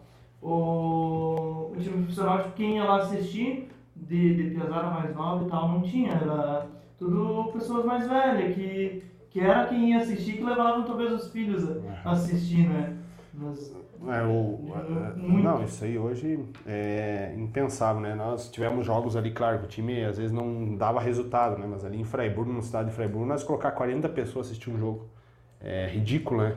É, Chega não, não, tô, não, não. não falo ridículo desvalorizando quem estava lá. Não é isso, mas eu digo assim, uma cidade que nem Freiburg que tem quase 37 mil habitantes, 40 pessoas ia assistir, nem que, nem que fosse 40 pessoas só pra falar mal, né? Pra então, é, Perdeu-se um pouco o valor do é, hoje eu vejo que o esporte já. A população. ah, deve ser fazer um time que só ganhe, só ganhe. Você precisa de investimento, mas para você ter esse investimento, você precisa começar alguma coisa. Então. É, porque tem um Falcão te apoiando lá, né? Tem um Falcão te apoiando, daí é outra coisa, né? Você faz um jogo, mas. É, é, é difícil. O pessoal resgatou a hora do anúncio ali. Aí, Então, pra quem tá aí na live, aí, ó, usa o nosso cupomzinho Rox Energy aí, ó. Quem gosta de energética aí, principalmente ali, ó, os, os como é que é, os E-Girl e as E-Boys que gostam de energética. Você né? já viu esse energético que a gente quer? Eu já usei muito energético, né? Daí, essa época que nós era atleta louco, nós usávamos muito energético e tomava muito, Energético muita é ra- ra- raspa de, de, de, de, de tampo de mesa, essas coisas que você imaginar, a gente... É, seria um. É como se fosse um suco. Um energético. Ele vem um. Ele vem em pó. Um pó? Ele, se você for pegar no site, ele tem um valor. Primeiro você bate o olho e você diz, meu Deus, é caro, mas ele vem em várias porções, no caso, que você pode fazer, Se né? engano, 100 reais dá 40, 40 usos, se eu não me engano, só me engano, 119 reais. Mas dá 40 usos, mas se for É. profissionalmente falando, é barato. Não, eu hoje não utilizo mais, né? Porque não... não, não mas... Não há eu- necessidade. é, não, não tenho mais o porquê, mas energético fazia... Pelo menos a diferença, até o ponto de você... Eu usava muito... Muito... Red Bull ou o próprio pó de Guaraná, enfim. Misturava com algumas coisas, misturava, misturava com Tandrilax, misturava com não sei o que lá, mas ficava três dias acordado lá, mas entrava. Entrava. Daí assim, ó, na verdade, aproveita o gancho, né? Pra contar já que estão falando do patrocinador. Aí teve uma vez que nós estávamos aquecendo, aquecendo lá em Freiburg. Aí tinha o Nego Clóvis, né? Nego Clóvis é advogado lá em Florianópolis agora. Nós estávamos aquecendo lá e daí, ah, batemos uma bola na mão do goleiro e não sei o que. Ele foi querer me dar uma lambreta, né? No aquecimento, né? Digo, ah, é, malandro. Aí vai lá, a fila, bate uma, ele vai pro final da fila. Quando ele chegou na minha frente, né? E era, era, era a semifinal, contra o Kiplek de Monte Carlo, né?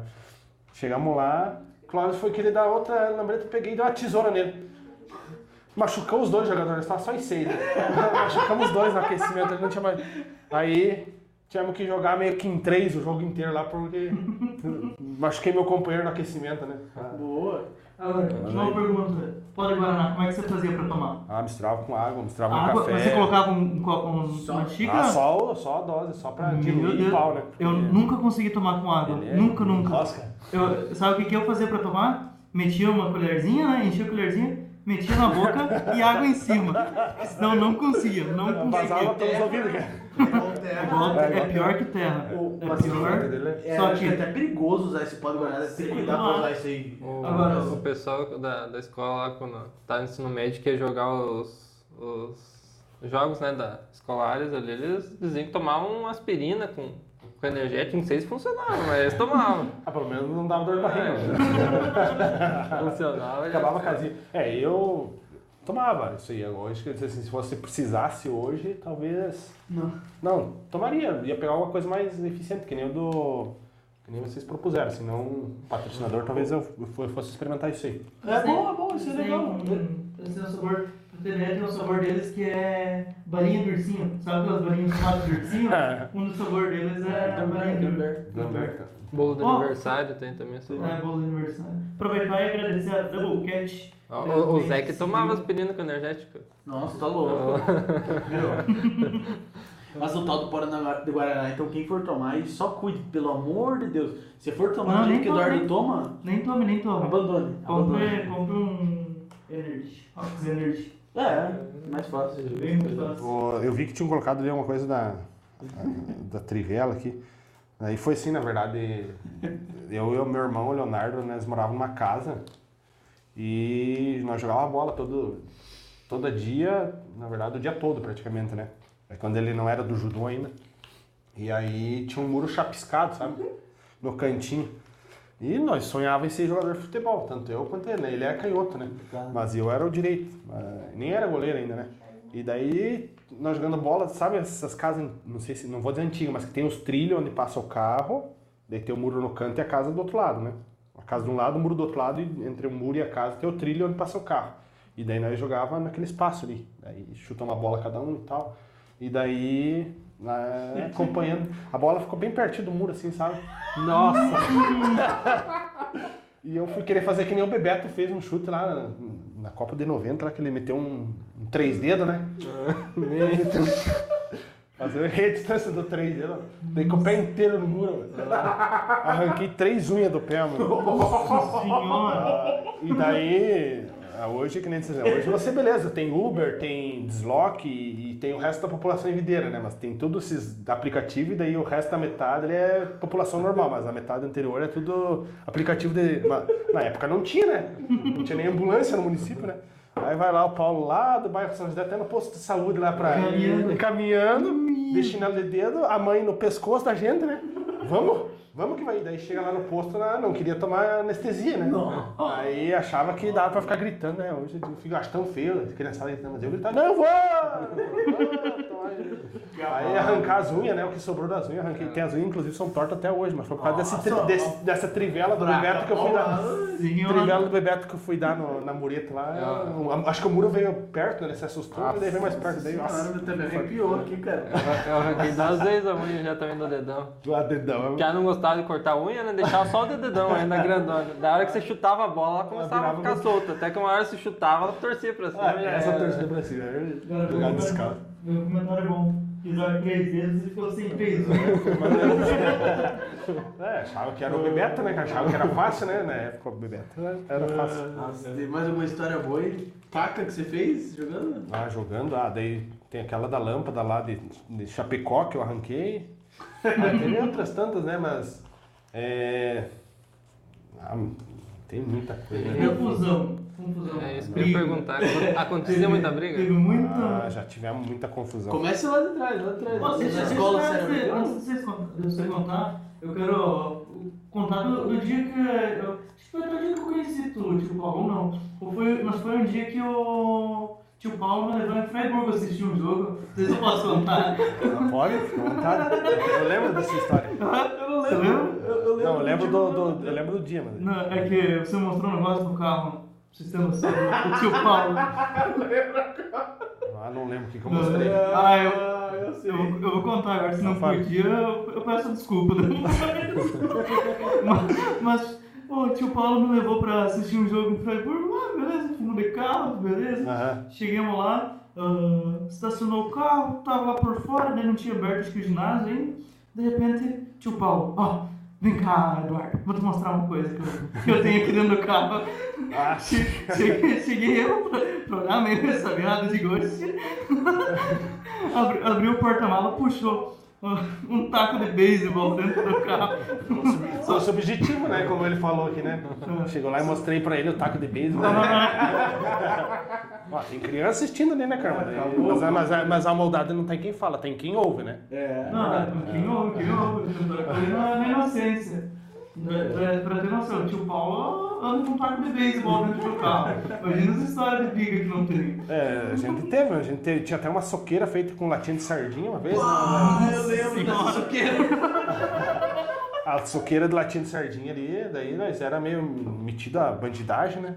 E, e até então, quando a gente era pequeno, a gente só corria, né? Porque a gente não brigava.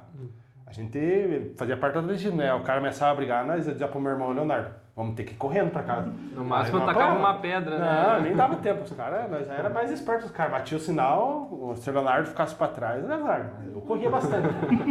Corria bem. Por isso que eu acho que eu jogo no campo eu jogo de atacante, que daí, daí sempre é muito rápido, né? Daí.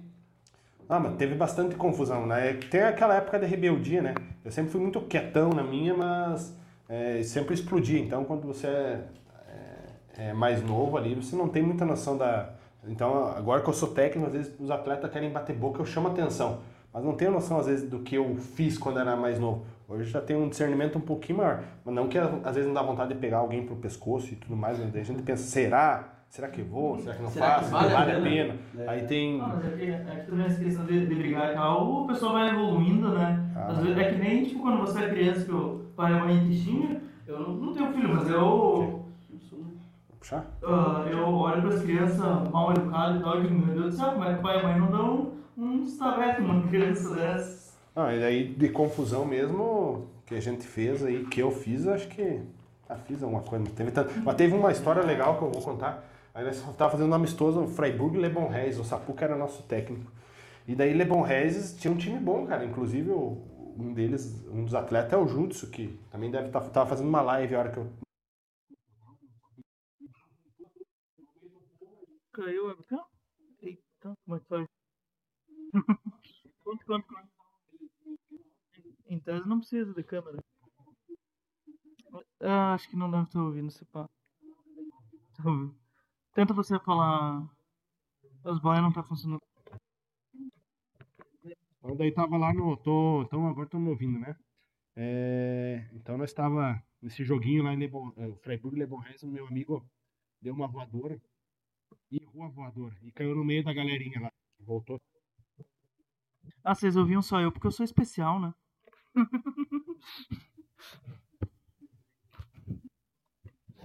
Outra vez o microfone tem que mudar também.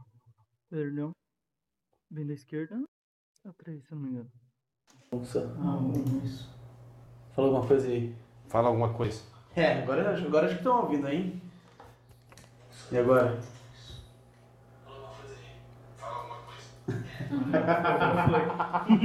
Mas enfim, daí esse menino lá caiu e brigou e tudo mais, mas daí eu, quando fui querer brigar com o pessoal lá, já tinha acabado a briga, né? Eu obrigado. Essa história ficou meio estranha, né? Tá, Mas tá aí. atrasado.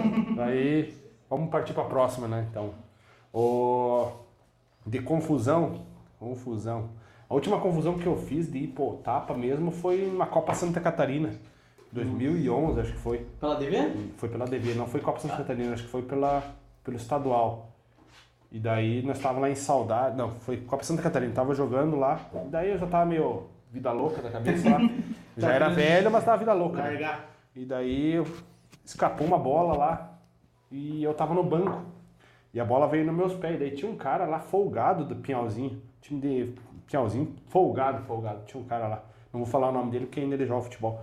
É, e aí tinha o Léo, que hoje joga na Itália, que é de Capinzal, inclusive, o Senna. E aí ele era bem piazão, então ele é...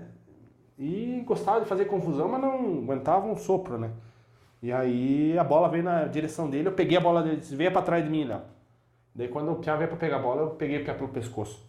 Aí eu sei que eu tomei uma suspensão, daí fui expulso naquele jogo, peguei uma suspensão. Acho que foi uma confusão mais... Ah, ah, Mas se, ele deu, mas assim- se deu um pescoção no tio Ah, que depende, queria de quem, depende de quem pedia, né? Daí, E ah, com o juiz, tu já chegou obrigado? Ah, já errei garrafada, cabeça de juiz. Né? Dá, mas- Mas nunca. Eu, como juiz, já fui agredido. Já. Daí foi aí com a minha carreira como árbitro terminou. Daí você apitar a regra num bando de gente que não costuma jogar futebol é mais complicado. Então daí eu não sabia relevar, nunca sei relevar muita coisa, né? Então, ou, ou é certo ou é errado, né? Não tem meio termo, não vou, ah, tem que tolerar, que o Sapuca dizia, você tem que relevar, eu não conseguia relevar.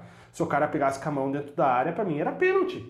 Não tem, era pênalti aqui, era pênalti lá na China. Ah, mas às vezes os caras estavam perdendo de 1 a 0, não precisava dar o pênalti. Aí eu dava o pênalti mesmo. Aí teve um cara que me empurrou e acabou. é, acabou. Acabou acabando minha. Acabou por aí a minha carreira como árbitro. Daí não apitei mais. né? Aí só me lembrou da história que época eu era segurança, meu amigo. Aí como Foi segurança. segurança do quê? Eu fiz segurança de baile, né? Daí eu trabalhava nos bailes de segurança, mas é que eu tinha um chefe bom de segurança, que era o Toninho do judô, né?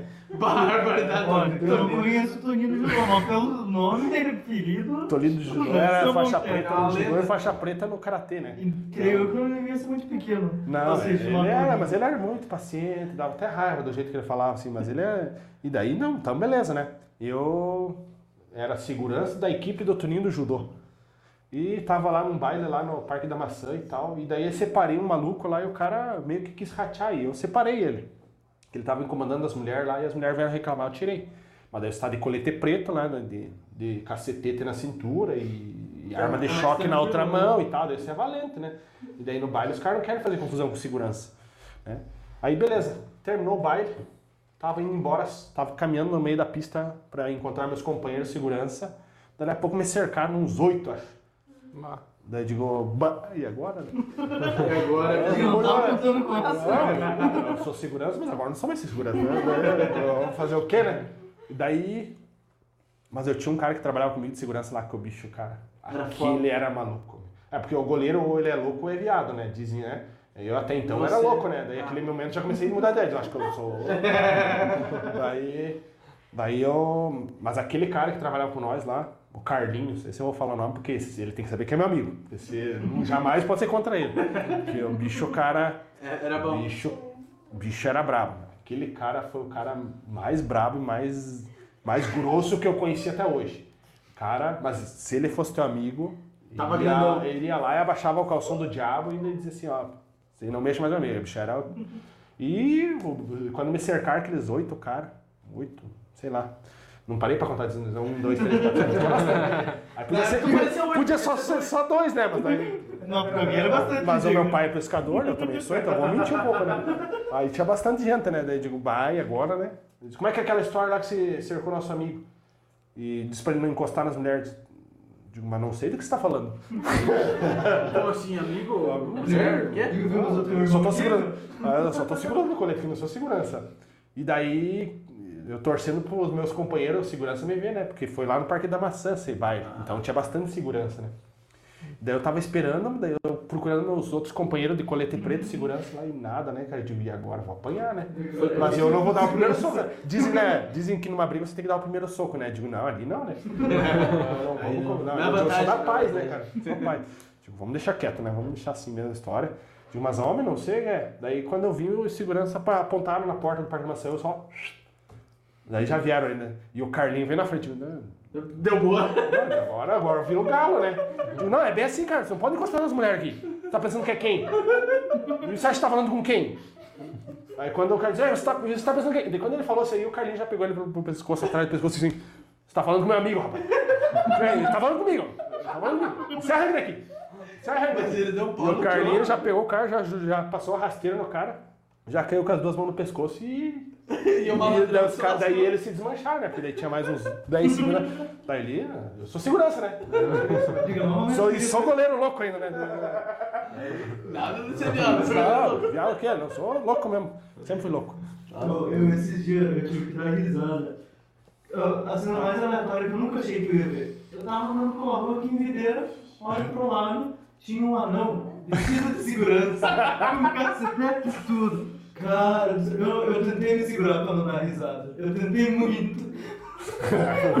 eu achei cena muito engraçado. Eu não imaginava ver um, um anão vestido de segurança. É, mas de segurança teve a vantagem de ser segurança que você acaba se tornando muito, muito ah, como é que prevalecido, né, cara? Então, às vezes, você era segurança lá, às vezes nem tinha nada, né? Daí você ia trabalhar no Kengos lá, onde é a igreja agora. Lá, daí você era o galo velho, né? Porque daí tinha escada, né? Daí você fazia os caras aprender a bater asa no meio da escada lá. Então, é, me arrependo às vezes pra fazer Você jogava os caras Ah, não tinha, né, meu amigo? Eu não descia degrau por degrau. Tinha que aprender a pular de 5 e 6, 10 degraus. Você jogava, não queria saber, né? Ah, mas daí eu era amigo do Carlinho, né, também, né? Era fácil, Ah, né? ah, o Carlinho dizia assim, pode ir lá. Pode ir lá. Não, eu vou mesmo. É, Carlinho... Não, era... Mas quem fazia que ele era lá no Jersey? Ah, cara, ele não tinha no- noção do perigo, cara. Uma vez eh, nós estava nós estava caminhando e o cara resolveu dar um bico no meu Fusca lá. Assim, tava meio bêbado, sabe? Eu falei, ô Carlinhos, acho que o cara encostou no meu, no meu Fusca aí. O, o Fusca nem parou, ele já pulou dentro do Fusca lá e já foi lá dentro do posto maçã, pegou o cara dentro do banheiro do posto maçã lá, quebrou tudo do banheiro com o cara dentro lá e... Só, por causa que cara, só porque eu acho que ele encostou no meu. Não passa contar no Carlinhos pra fazer uma amizade. Ele era, ele era possuído. Ah, Vai, vai que não conhece, chega na rua, eu acho cara, confusão mas como pessoa era sensacional, assim, comigo. Contra mim, daí eu não sei. Daí que se explodiu também era meu amigo. Sei, Não sei, né? Meu amigo do coração, né? Amigos para sempre, né? Mas não foi ele que depois criou o clube, né? Hã? Não foi ele que criou o clube depois, né? Não, não, não. Esse não. Esse- eu não sei, sofrendo me dizer pra você que eu não sei aonde que ele anda. Nunca mais conversei com ele, nunca mais encontrei ele. Mas quando nós encontrávamos, era meu amigo do coração. Se um dia nós precisar de segurança, já sabemos quem Ah, o contratar. Carlinhos. Carlinhos era bicho velho. Aquele... Pô, você tava comentando do teu Fusca, né? Ah. Teu Fusca é uma história boa, né? Ah, do Fusca, eu acho que eu, eu fiquei seis anos com o Fusca. O Fusca, na verdade, é, ele depreciou conforme o mundo também ia depreciando, né? Então, eu até anoto, assim, que a minha realização do meu Fusca foi quando eu consegui comprar uma furadeira, que tá aqui, inclusive aquela furadeira que, É aquela lá? que eu peguei na Black Friday, comprei a furadeira, daí eu comprei junto com a furadeira, comprei um rolo de arame e uma truquês. Sabe a truquês? Nossa, Deus, eu reformei a assoalho inteira dele lá, né? Daí ele tava caindo do lado, amarrei tudo o assoalho, daí eu andava... Daí, só que tinha que botar uma lona, né? Eu botava uma lona, porque na verdade tava o assoalho amarrado, mas tinha uma lona no fundo por baixo do tapete, porque senão entrava água do mesmo jeito, né? Aquele Fusca teve muita história, né? Nossa, Teve genial. muita história. Inclusive, uma das histórias que costumo contar, daí tinha morrido meu tio aqui em Videira. E nós sempre na pindaíba, né, de dinheiro e tudo mais. E e daí eu digo, ah, como é que eu vou pra Videira? Eu vou pedir dinheiro emprestado para abastecer, né? E imagine se fosse hoje, né, cara? Ia ter que dar minha vida para abastecer, né? Com o preço que tá a gasolina hoje, ia ter que vender minha alma, né? Porque daí naquela época que a gasolina era 2,50, 2 pila o litro, já tinha que pedir, pedir dinheiro emprestado para um amigo pro Arnaldo, né? Que inclusive é padrinho do Eduardo. Não sei se o Eduardo tá ouvindo a história aí. E aí, o Eduardo é meu filho. Não você, não, você não é meu filho, tá? É meu sobrinho, não é meu filho. Daí eu, daí eu fui lá e pedi pra ele, ele disse, não, vamos lá no posto que eu te, te arrumo, né? E daí eu disse, quanto você precisar? Tipo, com 15 reais eu vou até videira e volto, né? Hoje, 15 Nossa reais... Senhora. Você não chega no Rio das. Pedras, entendeu? Daí eu, ele disse assim, cheguei lá no posto, daí disse, ah, trouxe dois pneus pra você que ele usava num Astra, acho que ele tinha, daí meu pneu Fusca era 14, né? E daí ele disse, eu trouxe dois pneus aqui, vamos lá que eu troco pra você. Digo, ah, mas eu não tenho dinheiro pra pagar o, a troca. Não, pode ficar tranquilo. E aí, daí ele disse, quanto você precisa? Eu preciso de 15 pila. Daí ele, encostei o Fusca lá na bomba, ele disse, pode encher o tanque. Digo, não, homem. Como é que você encheu o tanque Fusca? Nunca encheu o tanque desse Fusca. Passa mal sem encher. Nunca enchi o tanque. Eu digo, como é que eu vou ter que pagar depois, homem? Não, deixa só 15 pila. 20 pila até vai, mas encheu o tanque não, né? Sei lá, daria 100 reais o tanque na época, né? Daí ele disse, não, não, pode encher, depois nós se acertamos. Bate. Que daí o filho dele era goleiro e eu fazia uns treinos específicos pro Arnaldo Miguel, que é o filho dele. Depois até teve no Carlos Barbosa. E aí começou a encher o tanque, daí começou a pingar a gasolina do Fusca lá. Digo, mas eu acho que o cara encheu mais. Não, não, mas não, não deu nada aqui. Digo, mas não pode? meu. E começou, o tanque tava rachado, meu. o, o tanque tava rachado. Tava rachado, não, tava trincado, começou a vazar a gasolina. E o desespero, digo, nunca encheu tanto agora a gasolina, vou fazer o que vazando. Não sabia de onde que tava vazando gasolina daquele tanque. Daí vem aquela história que você contou no outro podcast lá. De eu tirar o tanque de gasolina do Fusca, acaba amarrando nesse sentido. E daí sei que daí os, os frentistas do posto, nossa, foram muito gente boa. Meteram a mangueira lá e tiraram metade da gasolina. E, e daí acabaram acabaram tirando metade da gasolina num tanque, num bujão preto, que é aquele bujão preto que tava lá. Nem a pau. Daí aquele bujão preto Que acabou me acompanhando pro resto da vida que eu tive o Fusca, porque não dava pra encher o tanque do Fusca, né? Senão ele vazava, porque daí o, o tanque do Fusca é duas partes grudadas, assim, né? Daí aonde era grudado que vazava. Então, só Daí depois- Diga pra ver que nunca tinha enchido mesmo. Não, não tinha enchido. Daí. Não tinha passado na metade. Viu? O Thiago resgatou aí um, um ponto do canal aí que é alongamento. Todo mundo Daí ele escolheu, ele escolheu o Eduardo pra alongar. Não, tá escrito nada aqui. Ele mandou no WhatsApp aqui. Não, mas... Escolhe um aí, Thiago. Eu nem sei o que que Ah, é. escolhe aí, Thiago, escolhe aí. Alguém vai se humilhar? Mas que ser rápido. no final você não falou daí pro, pro outro pessoal, tiozão, ela, tu tinha avisado que não era pra encher. Não, eu falei isso, daí. Tinha que dar Não, né? eu tive, que, eu tive que pagar a gasolina que sobrou e a outra, né? Mas o. Desgraçado. Daí, daí essa do tanque, daí foi aí que eu aprendi a prática. Daí eu só complementando a história que o Rafael contou outro dia. Que daí eu. Eu levava 5 minutos para desmontar o tanque do Fusca. daí eu desmontava o tanque do Fusca, tirava a abraçadeira da entrada, tirava as duas coisas da frente, tirava o respiro, virava a gasolina que tinha dentro de um galão. Eu sabia quanto que ele tinha de gasolina. Depois eu botava só quanto que poderia. Daí eu sabia até média, né? Daí chegava em casa, tirava a gasolina depois, virava quanto que tinha usado os outros. A minha média era mais real que tinha. Mais Mas é o seguinte, você já viu aqueles caras retardados que desmontam e montam arma? Não, meu. É igual, é igual. Não, mas era pelo tanque, né? Ah, mas do, do Fusca, uma hora né? depois disso, podia trabalhar no pit stop da Fórmula 1. Nossa, Não, mas aí, daí, não sei o que que é o alonga que os caras estão falando. Mas, mas é o, é o Eduardo pra alongar. Eduardo tem que alongar. Se, senão eu, Levanta eu, e eu conto alonga aí. mais uma história do Fusca aí. Não, pode contar enquanto o gordinho alonga. Alonga é. Alongar Ah, É, só você cuidar levanta a e faz extensão, alonga. né, pessoal? Ou você caía lá e Você que, é, você que é professor de educação física aí, que alongamento que ele faz? Depende que, que Só os braços, só Não pode tem, ser. muito, não tem muito espaço, né? É, é, na verdade tem bastante, cima. só que você é meio grande.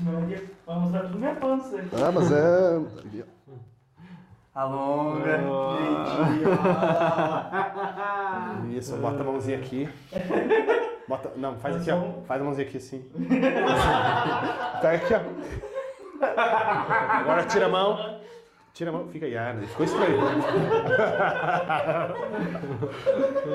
Muito bom.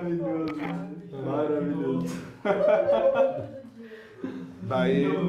Mas aí tinha do Fusca, nós estávamos numa sexta, numa sexta-feira santa. Não sei se o Rafael lembra dessa história. Não, vocês moravam aqui em Videira. E nós ia vir na casa de vocês aqui em Videira. E daí o Fusca. Quando fomos sair de casa, sexta-feira santa, quando eu pisei no acelerador, o acelerador foi pro fundo. Estourou o cabo do acelerador. Eu digo, e agora, gente, vamos ir? Já tava todo mundo dentro do carro. Daí, pobre é assim, né? Não vai só três atrás, né? Vai uns quatro, daí vai outro no chiqueirinho, daí tem que levar abóbora, tem que levar bacia, tem que levar colchão, tem que levar tudo isso aí. Imagina um Fusca, né? E daí eu arrumamos tudo lá e o cabo do acelerador do Fusca é estourado. Vamos embora. Vamos embora como? Não tem jeito. Digo, olhei pros lados assim, vamos fazer o que agora? Não dá pra emendar o cabo do acelerador, porque o cabo do acelerador tem um, L, tem um S, né? No final, ele é encaixado lá, né? E o meu Fusca, como era tudo torto, então aquele cabo do acelerador se estourava constantemente, né? O que que eu fiz? Olhei pra mãe, olhei pro varal dela, digo, tá aí nosso cabo do acelerador. Arranquei o varal dela lá. Ela disse, "Nossa, segunda-feira esse cabo desse varal tem que estar no lugar. Digo, não se preocupe, nós vamos dar um jeito. Aí tirei o varal, arrumei o varal no Fusca lá, passei que era aqueles varal de cabinho, né? Passei o cabo do acelerador, arrumei no Fusca, Fomos até videira. Sei que usei mais uns três meses aquele cabo, de, aquele varal lá. Aí quando estourou daí eu adaptei um outro jeito lá, mas isso fica para outra história, como é que é. ó. Que daí é nas gambiarras Almir daí. Tá louco? mano. Não, gambiarra a gente aceita, né? Eu fico até com vergonha, né? Quando eu reclamei com o meu gol, que não tem metradas. Não. Não, mas a gente só tá contando a parte, porque tinha Nossa muito mais coisa o Fusca aí que. Mas daí, você Fusca tem uma ideia, daí tinha o... Ele era com dínamo, né? Não tinha alternador, então a bateria dele era podre, né? Aí. Quis inventar piá, né? Vocês também são piá, vocês fazem isso aí, né? Aí botei um som lá, né? Uma caixa com dois sub do- da Aquila de 15 atrás e dois módulos, corneta, eu tô falando nas portas, LED embaixo, não sei o que. Enchi de coisa o Fusca. Quando eu liguei o som, que deu a primeira, bum, desligou tudo. Aí tinha o som tudo, mas não podia escutar, porque daí se eu ligasse, desligava o Fusca. Ah, cara. não, tinha queimado tudo. Não, não dava. Daí, Viu, nesse mesmo Fusca, que um dia ele tava tirando a gasolina lá e eu, ele me fez eu cheirar o tanque lá, que eu quase desmaiei. É, daí. E nesse mesmo Fusca, que ele usava o tanque com um bujãozinho daquele lá, no pé do caroneiro. Não, mas daí isso aí foi finalmente, né? Nossa, Daí não eu usava, vou né? Quanto Mas- o Ah, Fusca? fiquei seis anos com o Fusca. Seis anos. Ah, Seis anos. Nossa, achei que tinha ficado Eu mais. fiquei seis anos. Não, mas eu fiquei com um ano, não ficou um ano, parecia que fiquei uns 10 também. Quando ficou mal bastante. Parece uma massa de meu Deus do céu. Qual que é o próximo meu? É difícil, né? Mas enfim. Que cor que era o Fusca? Branco. Branco, acho que tá lá no faxinal dos domingos, lá em Freiburg. ainda. Eu vi esse Fusca esses dias. A AZ 1427 é placa. Quem souber desse Fusca, por favor, me comunique. Eu quero ver que se existe Você quer comprar esse Fusca? Não. Não, não, não. Ah, milão, milão, pra informar aos poucos aí, pra deixar incomodar. É, pra você ter uma noção, É, eu vendi ele na época por 950. Meu amigo. 950 reais. E ainda parcelado em 5 vezes. Daí 50 reais descontou do, da, da- do negócio que foi feito no Gol quadrado que vocês tinham. Que tava na autoelétrica, foi vendido lá pro, Pro pé da autoelétrica. pro Autoelétrica Pinheiro, lá pro seu Sim. Val- Valdemar, acho que é. Acho que é Valdemar. É, daí agora é a Mona Lisa que trabalha lá, mas enfim. Trabalha não, que é filha dele que cuida, né? Mas Ah, tu vendo? Pelo menos os 950 dava um salário mínimo. eu, eu acho que dava, né? Dava. Dava. Daí, só que eu recebi em 5 parcelas, né? 5 parcelas de 200. Dei uma de 150 e as outras. Mas pode contar a história do pessoal que, que comentaram no chat? O que que é? Do troço? Ah, do meu amigo Tenilson.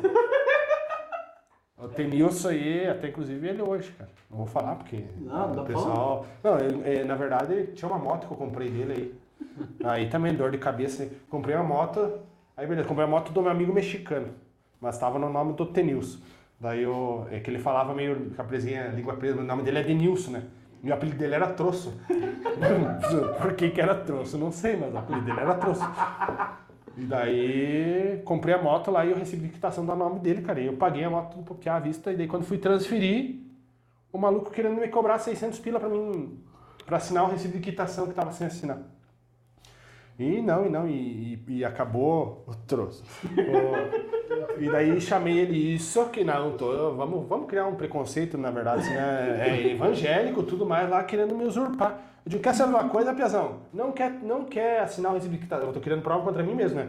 Não quer assinar, não tem problema, se vier a multa no teu nome, que você se vire. Ah, deu um mês, um mês depois ele disse, ó, é, como é que vai ficar essas multas aí que estão no meu nome? Porque daí eu, eu dei pro... Eu vendi a moto pro meu irmão, meu irmão pegaram ele aí depois, né? E daí ele não tinha carteira na época, né? E Não tinha na época. na época, daí não tinha, não tinha carteira na época, tomou 3, mil reais de multa, lá chegou 3 mil reais de multa lá pro, pro troço lá. Digo, ah, agora você quer transferir, agora você vai pegar a moto lá no posto policial de Calmon lá se quiser, porque eu não quero mais essa moto. Nem tinha pago esse valor, isso aqui foi dessa história da moto. É, essas, essas histórias aí de, de fiasco são as melhores, né? Nossa senhora. Mas enfim. Uma briga. O... Dessa história de, de, de moto aí também.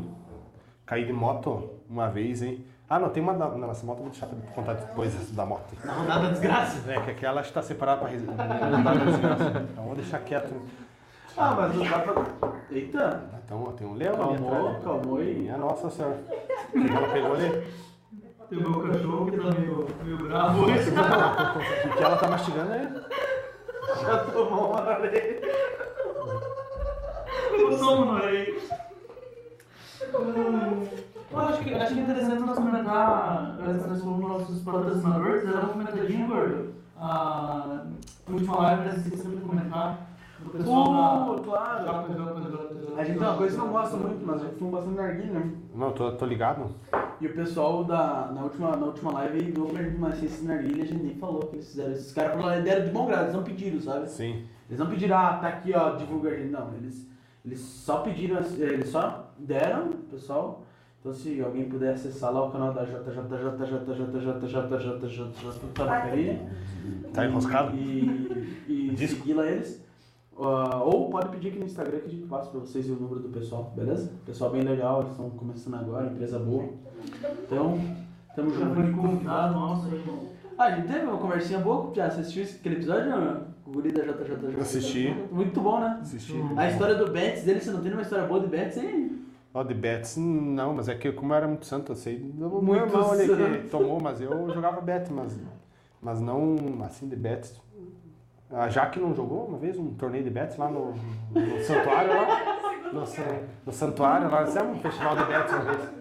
É, devo ter as fotos Da. Pafec? É da Pafec. Ah. Acho que foi aqui. Pô, você gostava, você era meio fluido em fazer campeonato de Betts, né? Porque fez lá na Pafec, fez. Em Iomerê também fiz. É que são coisas que a gente acaba. que a gente vivenciou e acha que o pessoal tem que vivenciar também, mas a, a realidade hoje é bem diferente. Ah, mas um Betzinho é eu fiz. Cetra, tiro de Cetra, essas coisas, e o pessoal hoje já não, não vive muito, né? Mas, é, enfim, o, tem, são coisas que a gente... Você estava falando de, de viagem ali, eu estava lembrando uma história de viagem, você falou da moto ali né, e tudo mais. Aí teve... Não sei se tu... Você não chegou a viajar com nós para Florianópolis assistir o jogo do Corinthians, não? Não, eu, graças a Deus, não, né? Ah, daí foi teus outros irmãos, né, que devem estar ouvindo aí. Aí do, daí vocês estavam falando de viajar, acho que na, na, na live anterior o Pia falou de viajar um tempo meio. Vi- vi- viajou de noite e tudo mais, né? Sim, sim. A gente tinha uma história parecida, ó, infelizmente fui eu, acho que foi o Pedro. O Pedro, live que foi ele, foi assistir o jogo do Corinthians, ele é São Paulino, patrocinação. Caiu no, no melhor lugar pra assistir. Não, e, e daí, mas é que aquela história, né? Daí eu, eu acho que eu tinha o carro, né? É, e o pessoal, ah, vamos passear com o tio, né? E daí a gente, vamos, vamos pra Florianópolis e tal. E aí eu tinha ficado, que daí eu morava, eu morava em Salto Veloso na época, a Mônica morava lá em Freiburg e a mãe tava em Blumenau. E nós ia assistir o jogo em Florianópolis, Corinthians e Figueirense.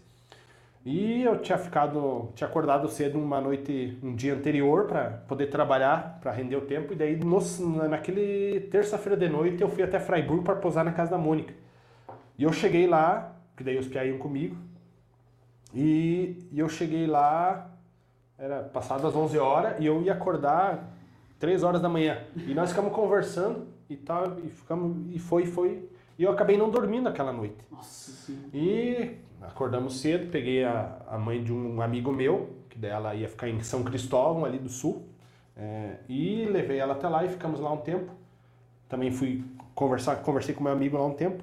E aí, de lá, nós saímos para Blumenau. De Fiat Uno, nós estávamos eu, o Eduardo, a Isabela, o Pedro e o Arthur. Nós estávamos em cinco no Fiat Uno. Mas só em cima. É, só que, Só não, cabe é que mas ele não tinha escada em cima. Daí ele andava naquela velocidade, né? Então ele não tinha escada, mais calmo. E aí a gente foi. é, é, peguei a mãe de um amigo meu, ficou estranho, né? Aí, na verdade, dei carona pra mãe de um amigo meu É. e, e dela foi comigo até São Cristóvão, né? Eu fiquei processando. Então, o Samuel aí. Muito obrigado pelo alerta, hein, Pedro? Ainda mais a, a dona Maria lá, né? Então, não ia dar. Aí chegamos lá em Blumenau, comemos, almoçamos com a mãe e pegamos mais a mãe. Então já fomos hum, com a lotação um pouquinho cedida até Itajaí, até Balneário Camboriú. Hã? Demos carona, a mãe foi. É, não pegamos a mãe. Demos carona pra mãe, a mãe embarcou no espaço que sobrava do Fiat Uno. E fomos até Balneário Camboriú, paramos lá, tiramos foto com a minha tia que tava lá e tocamos a Florianópolis, né? Chegamos, assistimos o jogo, saímos de Florianópolis, pegamos um menino lá de, que era de Salto Veloso. Pegamos não, demos carona pra ele, lá do bairro Trindade até no estádio que é o Ismael Paravis. Ismaildo? É, Ismaildo, né? Chamava ele, Famoso. né? Ismaildo Paravis. E aí fomos lá, ele tinha comprado os ingressos para nós. né? Então já que o Samuel Locatelli tá, tá assistindo, então ele deve conhecer o Ismael. E aí Ismael, fomos lá então, já estávamos em sete dentro do Fiat Uno, né? Aí fomos lá. Nem cabe, né? Nem fisicamente é impossível. E daí você sabe, né, que em volta do estádio não tem estacionamento, né? Você tem que pagar os flanelinha, né? Aí cheguei lá, o meu, o nosso Uno tinha um adesivo, né? Torcida da cor do Corinthians, né? Tinha um piazinho vestido de camisa do Corinthians. E daí os caras e vocês? Ah, torcendo pro Figueira, né? ah, 50 pila pra deixar aqui nessa estrada, né? Dilma, tá louco? Mas olha quantos eu tô aqui, cara. Tem 10 aqui no carro praticamente, não tem como, não tem como deixar por 15 pila, hein? É, você paga pros caras não mexer, né? Eles ah, não, eu cuido pra você por 15 pila. E aí deixei lá, paguei pra ele lá os 15 pila e fui pro estádio. Né? Aí chegamos no estádio lá, assistimos o jogo do Corinthians, perdemos o jogo, 1x0. Bah, pro Figueirense, tio. Pro Figueirense, Ah, pro Pedro Cássio. não foi tão ruim. o Cássio, mas o, o- o Pedro não tava cantando, mas o Arthur tem vídeo dele cantando a música do Corinthians lá. Mas o Pedro tava de camiseta, né? Ah, tudo eles tinham que estar a camiseta do Corinthians. né? O- Mas como é que passar o senhor nos caras de camiseta Ah. Não, mas é que daí a gente só veste a camiseta no estádio, né? Dentro do estádio. Né? Você leva a camiseta no, na bolsa ou em qualquer outra, em- por baixo da outra, mas você só veste na hora que você tá no estádio, né? Essa, via, essa é a regra, né? Na hora que termina o jogo, tu tira a camisa. Mas como o Corinthians tinha perdido, aí não, tinha, não teria problema daí, mas por, por via das dúvidas a gente tirava a camiseta. Aí chegamos lá, só tinha nosso carro na rua, né? Daí, a nossa sorte é que o Corinthians tinha perdido, né? Que daí os adesivos lá do. E eu só me liguei do adesivo quando eu fui pegar o carro quando nós estava voltando. Aí embarcamos no carro, levei o Ismael até, no, é, Na casa? até, até na casa dele, lá no Trindade, em Florianópolis. Porque daí o estádio do, do, do, do Figueirense é na- no continente, né? Fernando Scarpelli. É, Paulo Guerreiro foi pipoqueiro mesmo lá, não jogou nada, nem Paulo Guerreiro, né? Agora o Gil. Cara, ó, o, o zagueiro do Corinthians lá, o- em termos de estrutura física, é o maior cara que eu já vi até hoje. O Cássio é grande, mas o Gil, o zagueiro do Corinthians, eu fico até pensando, eu não queria ser atacante ali. Por isso que eu sou só atacante no amador, né? Imagina um cara que lá correndo atrás de você, negando aquele tamanho lá de minha nossa senhora. Eu não sei se vale a pena ser atacante. Aí, o cara é muito grande. Daí embarcamos no carro, sei que viajamos a noite inteira. Eu também mandei, viajei a noite inteira em modo stand-by, só que o problema é que eu era um motorista, né? Não lembro de nada. Não lembro de nada. Viajei a noite inteira, cozido, duas noites a fio, cozido. É, eu não bebo álcool, não bebo, naquela época eu já não bebia refrigerante, energético, nada. E aí comi um pote de cuca que tava batumada a cuca, mas comi um pote inteiro, porque daí eu me interti, né? Com a cuca, né? Coca batumada, iogurte, eu lembro que eu parei, tomei um copo de iogurte. A única coisa que eu lembro na viagem é isso aí. A minha mãe, que daí voltou com nós, voltou do lado. A minha mãe Ela disse que eu não dormi. acordada? É, eu acho que sim, né? Ficou com medo? Eu não vi se ela dormiu, né? Porque. eu nem sei se eu tava. Sei que chegamos sete e meia em Freiburg ali, daí eu dormi até um meio-dia ali, depois no restante Tava novo, Diego? Não, tava novo, né? É, Três horinhas de sono tá bom, né? Mas foi uma das viagens assim que Marcou. foi tenso. Daí outra vez para São Miguel do Oeste também que a gente viajou. E e o GPS tem umas coisas que eles aprontam, né, para nós, né? Então, o GPS às vezes para Florianópolis também aconteceu de sair quando nunca começou a estreitar a rua, estreitar a rua quando não passava mais de Baia agora. Como é que volta com esse Fiat Uno e, tinha um que andar por cima das calçadas lá dentro do Florianópolis. O GPS fazia dessa. Hoje não faz tanto, mas antigamente o GPS fazia mais. péssimo. Ah, mas Era o mais GPS. ainda. Não, o GPS ele te joga pelo Você joga você num lugar que se passa assim, os pessoas estão te olhando tudo assim. Ah, daí tinha, então tinha, tinha um pessoal lá, uns afrodescendentes, assim, sem camiseta, sabe? E daí o cara escorado na placa, assim, daí a hora que chegou uma hora que estavam três parados no meio da estrada, eu digo, será que se eu buzinar eles vão se ofender para sair na rua, né? Aí eles saíram devagarinho, e, e aí galerinha, eu digo, opa, como é que tá tua mãe? Tudo certo, meu irmão? É, Digo, isso aí é estranho, né? A gente que não é acostumado, uma cidade muito grande, mas enfim, tava te cortando e... Senão eu ia contar outra de história aí. Vai lá, manda bala. Você é A entrevistado. da história nós fomos, pra, fomos com a Sônia pra, pra, pra Porto Alegre passar o carnaval. Nós definimos a viagem assim da noite pro dia, né? Sábado pra. De sexta pra sábado, vamos pra Porto Alegre, era carnaval. Antes da pandemia, ano passado. Vamos pra, pra Porto Alegre, vamos pra Porto Alegre. Reservei um hotel lá. Primeiro que reservei o hotel errado, né? Peguei um hotel pra duas camas, duas camas, né? Peguei duas camas. Tipo, Ah, dá tá, mas nós somos né? casados, cara. Por que eu vou pegar duas camas, né? Aí duas camas de solteiro, né? Pra- Daí tive que cancelar e pegar outra cama de casal, porque senão daí nós já ia brigar. Não, Começar a brigar. cama, né? Empurra, Daí chegamos lá em Porto Alegre e eu tinha. Achava que tava grandão, né? Tinha ido na, na Pitol aí, fazendo propaganda pra Pitol. Não sei se vai desmonetizar Não, vocês. Se né? eles quiserem pagar nós também, tamo aí. Cheguei lá na Pitol pra comprar um tênis lá, olhar, a gente só compra os tênis do cestão, né? Ah. E olhei lá, tinha um, um Nike pra cima do cestão, digo, R$ 79,90, né? É esse mesmo que eu quero, né? Mas eu calço 39, mas esse aqui é 39, né? Mas a- os da Nike são mais apertados, não é que nem o padrão brasileiro, né? Olímpicos 39 fica sobrando, né? Mas daí, quero esse aqui. Não, mas esse aqui tá 422. Tá 79,90. Vou levar por esse preço aqui. Não, cara, mas esse daqui é... Não, não.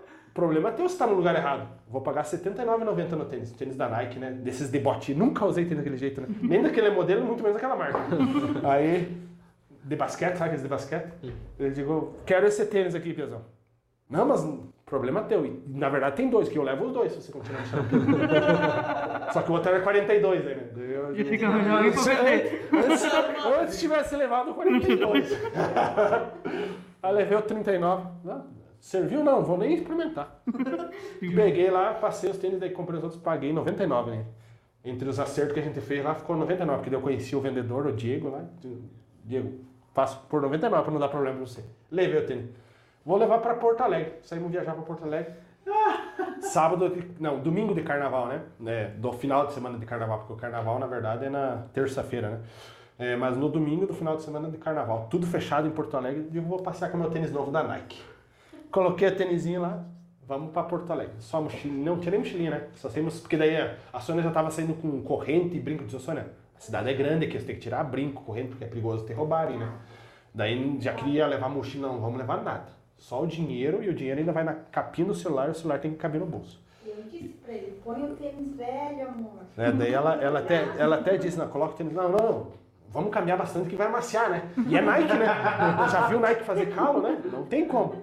Mas olha, cara, acho que eu andei 300 metros. Acho que foi os 300 metros mais longos da minha vida. Ah, vamos, vamos voltar? Não, não. Já tá afrouxando, já tá amaciando. Andei, acho que eu andei, pra mim, acho que andei uns 20 quilômetros. Mas acho que andei mais uns 200 metros só. E não tinha jeito, cara. E começou, e tirava o tênis, ó. O que, que tinha aberto no domingo de carnaval? Nada. Em Porto Alegre. Só tinha uma farmácia. Vamos comprar aqui um esparadrapo, né? Compra os esparadrapo, bota na- no calcanhar ali. Isso aí já acontecia. Eu jogava bola, era assim mesmo. Não se preocupe. É, não faz cala. Bota o esparadrapo. Bota o esparadrapo e Esse resolve. esse perigo. Ah, os tênis de outra marca não dava certo, por que o Nike não vai dar, né? Daí eu digo, botei esparadrapo. Não tinha jeito, cara. Tirava o tênis pra forchar. Cheguei no tal do Museu Mário Quintana lá. Nossa, museu de quatro ou cinco andar lá. Não, não aproveitei nada. Só lembro da porta de entrada e porta de saída. Que entrava pro lugar e saia pro outro. O resto, só que naquela passei lá, eu tirei o tênis umas oito vezes, mais ou menos. Andei sem o tênis, andei descalço e tal. Digo, vou colocar. Quando eu saí, olhei um mercado, acho que era o mercado mais caro de Porto Alegre. Vamos olhar e vamos ter que pegar um tênis. E a Sônia tava tremendo de fome, né? Nossa. E daí eu sou meio miserável, né? Não, escolhe umas frutas, tem uma bolachinha recheada e tá bom, né? E eu vou lá ver os chinelos, né? Fui lá, olhei a Havaiana, né? Eu só vi o preço depois, mas é a Havaiana mais cara da minha vida que eu paguei. 50 reais na Acho que eu paguei uns 50 reais a Havaiana. Mas, a- mas ela saiu barata ainda, né? Ah, pagou menos que o valor do tênis que vai É, 30 reais, mas é aquela, aquelas Havaianas de uma cor só, sabe? Aquelas que você compra por Mas assim, ó, 8,90 na Na Agropecuária. soma, você sabe? soma, mas 99 no tênis, 50 na Havaiana, tá no lucro, né? E aí, Compensou, né? Daí a Havaiana, andei com a Havaiana, daí tem as fotos minhas no, no gigantinho lá de, de Porto Alegre, né? Gi- ginásio do lado do teu lá, né? na frente do, do Beira Rio. Eu no, no gigantinho com uma foto lá com uma sa- sacolinha na mão. Sacolinha de plástico e chinelo de dedo. o tênis tava na sacolinha. Todas as fotos em Porto Alegre com a sacolinha na mão lá. Desde que ter soldado nessa sacolinha pra tirar foto, né? Eita, fiasqueira, A né? cara do fiasco. É verdade. Tinha que fazer que nem os rappers americanos lá, que eles colocam o tênis pendurado aqui no Ah, pescoço. não tinha pegado nessa aí. né? Podia ter feito Só nessa. Mas é que daí a gente era meio, com medo de pouco ser assaltado, né? É, Daí é. não, não usava. Ah, meio gringo, Daí né? a gente só aprendeu a usar as bicicletas do Bike, bike Itaú lá, que tinha só. Só no outro dia, né? Mas no primeiro dia a gente andou uns 12 km a pé dentro de Porto Alegre. lá. Depois a gente aprendeu a andar só de bicicleta, mas era, era legal. Boa noite, tá? É, tem uma pessoa que entrou aí, Tara. Eu? Tara. Taraíra. Viu? Mas vamos me dar uma rodadinha da desgraça aí, que eu tenho uma rodada boa da desgraça com você. Meu Deu, tem que pensar em outra história então, mas Não, aqui é só olhar a minha tem lista lá que eu mandei ali. Ele fez uma lista aqui, vocês não estão ligados, acho que não vai aparecer, eu vou mostrar pra galera aqui. Eu fiz pra lembrar, se vocês escolherem, se eu uma contasse lista uma aqui, aqui. eu lembro outra. Fez uma lista boa. Nós podemos mandar uma rodadinha de desgraça da hora, né? Dá pra mandar. Você quer começar hoje? Oh, mas- Não, vou ter que lembrar Eu da. acho que a gente tinha que fazer primeiras perguntas, né? Pra seguir o quadro. Ah, Depois verdade. encerrar com a rodada de. Tá. Tem alguma pergunta. Você conhece as perguntas clássicas que a gente faz, Chico? Depende. Não sei o que é clássico, às vezes. É que a gente tem as perguntas que a gente faz o convidado. É, são três, três perguntas, na verdade. Você quer fazer, Dor? Ah, Pode fazer. Se você pudesse voltar num momento da tua vida ou qualquer momento do- da história da humanidade, seja duvido ou não, se, tivesse, se você visse alguma pessoa, você conversar com a pessoa, fosse você, o outro lado ou qualquer outra pessoa, Sabe que. que momento que você Mas, mas você não pode voltar, por exemplo, assim, ó. Voltar com o teu conhecimento aqui e voltar com 20 anos, entendeu? É, É, só você, você vai voltar, vai trocar um papo com a pessoa e daí depois volta de novo pro, pro lugar que você vai estar, porque vai mudar provavelmente. né? Não precisa ser da, enquanto você tá É. vivo. É, Pode ser voltar lá. né? É, é que eu até tive pensando, na verdade, porque a gente, quando eu sabia dessa pergunta que ia acontecer, e daí eu vi que os caras se apertaram nas outras oportunidades e tal, e teve os outros que foram extremamente, como é que eu posso dizer, o termo, foram, não é educados, mas foram... Políticos. Politicamente correto? Não, é um outro termo, mas não cabe, mas é, o cara foi, foi equilibrado, para dizer que tinha sido quando conheceu a esposa e tal. Ali assim. ele foi. Ele, ele, ele foi bem, foi bem. Ele foi, é, A noite deve ter sido Ah. divertida.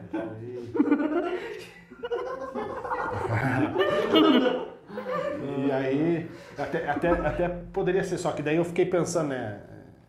Veja bem, se eu for lá e conversar com alguém, pode não mudar a minha vida, É. pode mudar a vida da outra pessoa. Então, Exato. eu vejo assim, se pudesse voltar no tempo, em alguma coisa assim, mudar algumas coisas, talvez é.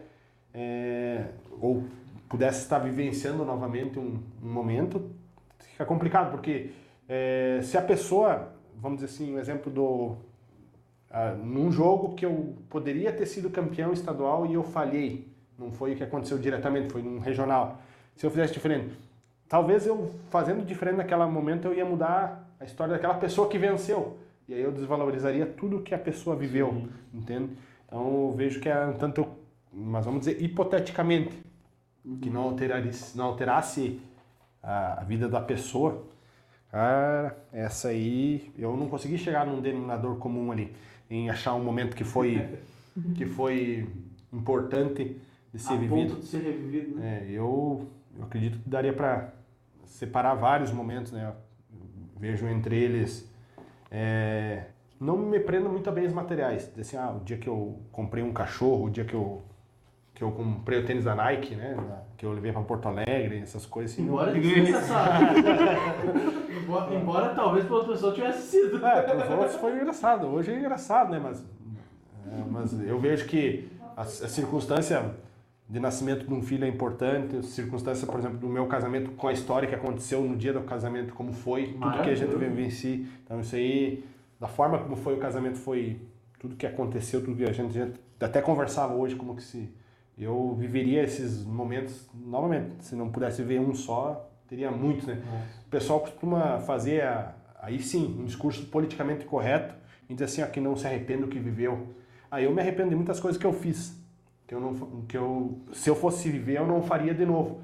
Mas tudo que eu fiz de errado naquela época me fez crescer da forma como eu sou hoje. Então, não me arrependo de, me arrependo de algumas coisas, faria diferente, faria diferente, mas talvez num outro contexto, por causa da experiência que a gente acaba ganhando. Não estou fugindo da pergunta de vocês, mas acredito que Não, pra- mas, é- mas é uma resposta válida, né? Válida. que, que eu acredito que a gente, enquanto ser humano, é tudo é aprendizado. Tudo é aprendizado, inclusive é, no trabalho, na vida. Então, no meu ponto de vista, acredito que seria essa a resposta que eu teria dar para vocês. Justo. Então, mas então, para não queimar o cartucho, você podia falar que no momento que você chutou a cachorrinho, machucou. É, a hora que eu chutei a menina aqui, eu voltaria atrás no momento, sim, que isso, eu tô sendo politicamente correto. É, na verdade, eu sempre quis fazer um gol de calcanhar, daí ela apareceu ali bem certinho. Foi de, gar- Por que não? Foi de garrão, né? Foi de garrão, eu digo, vamos lá, né? Vamos lá. Coisa, pra Eduardo contextualizar Áudio. Pro, pro pessoal, a Nina hoje sofreu um pouco aí De manhã cedo, logo de manhã cedo, pra ficar esperto, eu já pisei em cima dela. De tarde, a namorada do Rafa pegou e deu um chute nela. Acho que não foi verdade. Não tá dando certo? Não, tá ouvindo sim, ela tá saindo lá. Ô, Tá fazendo eco. Posso fazer a próxima? Você faz a última mais pesada. Tá, né? co- ai, tem uma bem pesada que eu tenho que fazer, infelizmente. É. Não, mas eu, eu- eu- essa eu, eu tô ligado, Pedro. Você sabe qual que é? Você tô ligado e tá pronta a Nós, resposta. nós estamos queimando a teoria do Eduardo, né? Que ele tem a teoria. É porque ele, ele, ele tem uma teoria bem. Mas vou fazer outra antes. Se fosse pra você votar alguém pro próximo presidente, pode ser qualquer um, não precisa ser alguém que vai se candidatar. Você acha que, que faria um bom trabalho ali? Quem que você escolheria pra votar? Eu escolheria a minha cadela, a Cacau. Porque eu parto, parto do princípio da realidade. Né? Que eu acho que é, um representante legal tem que ter racionalidade e tem que ter empatia. Eu acho que a minha cadela tem muito disso aí. Ela é simpática, ela é amorosa, ela sabe ouvir e ela respeita os espaços. Então eu acho que, para não cair para um lado para outro, acho que a Cacau, é partindo da realidade que nós temos, seria muito melhor que a gente tem. É. Ah, É, é, porque esse daí pior é também é difícil, né? A gente vai ter que, você vai ter que se esforçar bem na resposta pra ter assim, ó, sei lá, Hitler. Você vai ter que se esforçar. Stalin. Aí é um outro campo, né? Aí é complicado, não. É, é um campo próximo do que a gente tá vendo hoje. Infelizmente. Não, né? infelizmente a gente tem. Complicado. Tem uma outra aqui que. Largue, largue. Você não precisa nem olhar pra lá pra frente. Assim, não necessariamente ela, né? Mas assim, alguém já quis. Alguma mulher já quis, assim, ó. Não tô dizendo que você deixou. Mas já te fizeram a proposta de fazer um fio terra? Ah, bliscar o, a próstata? É, fazer um exame de próstata ali do espada. É Olha, verdade. não, mas isso aí, acredito que em termos de relação, que em quatro paredes vale de tudo. Sim. Muito bom. Eu acho que, eu vejo assim, ó, é, em termos de realização, é, realização pessoal, eu acredito que é, quando a gente encontra um, um companheiro ou uma companheira que seja, né, eu vejo que é, não vai me diminuir ou me aumentar Não nada. aumenta. Eu acho que se eu faço a minha companheira se sentir mal, ou o meu companheiro se sentir mal, se fosse o caso, acredito que daí não é válido. Sim. Mas Mas a proposta. proposta sempre há. Ah, então, então é o seguinte, então, assim, ó, é complicado, né? Porque assim, ó, tem um colega nosso do podcast que quando a gente comentou com Eu ele não que, é. que houve, que houve a, a, a- a proposta, ele, ele, ele teve a capacidade de comentar, não, não, nunca tive essa proposta. Não, mas eu ainda, ainda acho muito estranho. Não, mas Não, não, não, eu tô dizendo que. Eu, não, a gente não assim, tá normalizando, né? Ah, eu, uma ex-namorada aí que eu tive, que é uma pessoa que eu tive bastante aí, ah, eu considero que não batia muito bem na cabeça. Afinal, né? Tá namorando com ele. Não, talvez, talvez eu tivesse errado, talvez eu bati bem na cabeça pelo, pelo histórico de vocês. Não, mas é que eu, eu vejo que é questão de, de, de afinidade e não necessariamente de que seja uma necessidade. É, Uma necessidade. Ah, às vezes tem gente que gosta de chupar o ouvido, né? é. E é mais sujo às vezes que lá, né? Mas você, mas você já viu que tinha, tinha a, a Anã, a Anã que foi no Danilo Gentili lá. Ela falando numa entrevista, ela era a mulher da vida, né? Aham. Sabe qual foi a coisa mais estranha que ela já fez? Ah. Ela, o cara pagou pra ela ficar estourando balão. E ela ficava. Uma hora estourando balão. Uma hora estourando balão. É, eu, eu, eu, eu, só acho que ca- cabendo dentro dessa possibilidade, aí sim, é, o, o, o, o que eu vi que vocês levantavam a hipótese, às vezes, do, do pagar por determinada situação. Não sei se você vai Bate, fazer é, essa, essa daí a gente tá deixando meio de lado. Assim, É, né? essa é a Não, quarta O pergunta a tá. meio constrangido. É, é, é, mais complicado. É, eu, eu, eu tenho uma saída para essa resposta. Diga aí. Ah, E essa saída para essa resposta, você nem fez a resposta, mas nem fez a pergunta. Você quer que eu faça a Ah, pergunta? você pode fazer que eu tenho uma... Quanto vale? Que eu acho que essa ia, eu acho que essa, essa ia me, essa ia me constranger mais e daí por isso que eu pensei antes, né? Ei, quanto, quanto, quanto vale o teu rabo? É, na verdade, eu vejo assim, ó, que eu tô numa, num, num nível de, de, de evolução pessoal e profissional que eu não que eu não preciso do dinheiro. Nunca precisei do dinheiro. Então, então não que eu vá sair dando de graça e tudo mais e, e respeito quem eu faço, né? Porque tem gente que faz. Mas eu, você sabe, eu sou um cara humilde, então não tem preço. Não, Não tem preço. Porque Não. eu não preciso do dinheiro. Não, tudo bem. É o seguinte. Ah, o tudo preço- bem. o preço- preço não necessariamente precisa ser dinheiro. Ah, não. Mas eu vejo que eu essa satisfação pessoal não me cabe. Então eu não tenho essa satisfação pessoal em, em ceder ele. Então para mim, diferente do preço da coisa, que não me não caberia. Uma milha. Não. Nota de dois reais. Não. Dá o quarto inteiro Não, de dinheiro. Pode. Tem coisas, Rafael, que daí é aquilo que a gente comentou na outra podcast lá. São princípios e valores. Justo. Então eu vejo que é, a minha, o meu corpo, ele não pode ser trocado por dinheiro. Diferente de algumas pessoas que vivem disso. Certo. E não tô. porque E você não está julgando elas, Não né? tô- Você não tá- estamos fazendo juízo de Você valor. está aqui. colocando, você tá Então, colocando eu o vejo que. E eu, e eu acho que é um troço que é válido. Até o momento, você é a pessoa que cobrou o, o valor mais barato. Ou mais caro. Na Que verdade. é a dignidade. Né? Ah, sim. Você Eu entendeu? vejo que. Então é o seguinte. se- Vamos dizer assim, ó, o que, que acontece, Rafael? Hum. Às vezes não é o meu caso por enquanto. Pelo- Por enquanto, porque a gente nunca sabe o dia da manhã. É. tá? Mas o. Até o que- momento, que, por enquanto, Que né? tem. É, que seja interno enquanto dure, né? É. Daí o- os caras dizem assim que tem os caras que saem do armário. Não me vejo nessa possibilidade de sair do armário. tá? Ainda. Ainda. A gente nunca sabe. Mas não tenho esse, esse horizonte. Então, daqui a pouco, amanhã ou depois, o cara fazer isso aí de graça, É. não, afirmo com todo olhando pra câmera, não é o meu caso. Não vejo essa perspectiva. Então, e não tô balançando as pernas aqui dizendo que tô mentindo, não tô cruzando os braços, não tô aqui assim. porque- A, U- a U12 Mas- mas você tá parado? A U12 tá de boa por enquanto. Tô olhando aqui, tá? Pode acreditar. A U12 tá. O que, que é o 12? A U12. O auriculares. Não, o único, o único músculo que o, que o gordo decorou é. Bora, bora pegar todo o podcast. Ah, o 12, o 12, o 12. É, auriculares, não sei o que lá. Auricular. Mas enfim, é essa a minha opinião sobre. Não, não, vejo dessa forma. justo, justo. Eu acho que pra quebrar o gelo, vamos, vamos, vamos, vamos com a nossa, nossa rodadinha da desgraça. É, você quer começar hoje, Eduardo? Começa lá. Eu lembrei de uma história agora há pouco, que eu comecei a quando eu tava no... Quando eu tava aqui, que nós tentamos fazer o, o vídeo de abertura do... Não, mas daí a rodada da desgraça tinha que ser minha. Ah, não, mas foi triste, eu me esforcei, eu me esforcei, eu tava me sentindo mal aquele dia. E a bala. Nós fomos gravar um videozinho que vocês abriram o canal quando a gente tiver offline, né? aparece lá, acho que 15 segundinhos, né? Aparece no máximo uns, uns 7 segundinhos, todo mundo juntando com a participação, aparece todo mundo junto. Não é aqui, por causa que eu acho É, que eu se tô você perto de tentar você. virar pra lá, acho que não falar, acho que. talvez- Agora, né? Não tá com eco ainda. Será que. Faz o seguinte, Eduardo, faz o seguinte, ó. Tem que tirar isso aí então. Acho que eu muto aqui. Ah, Tá, enfim, o videozinho, o videozinho que é quando a gente tá offline ali no canal, tem uns 15 segundinhos de, de duração. Sentamos todo mundo na frente dessa mesinha, no outro lugar né, que a gente gravava, pra gravar, e fomos começar a fazer o dito, dito vídeo.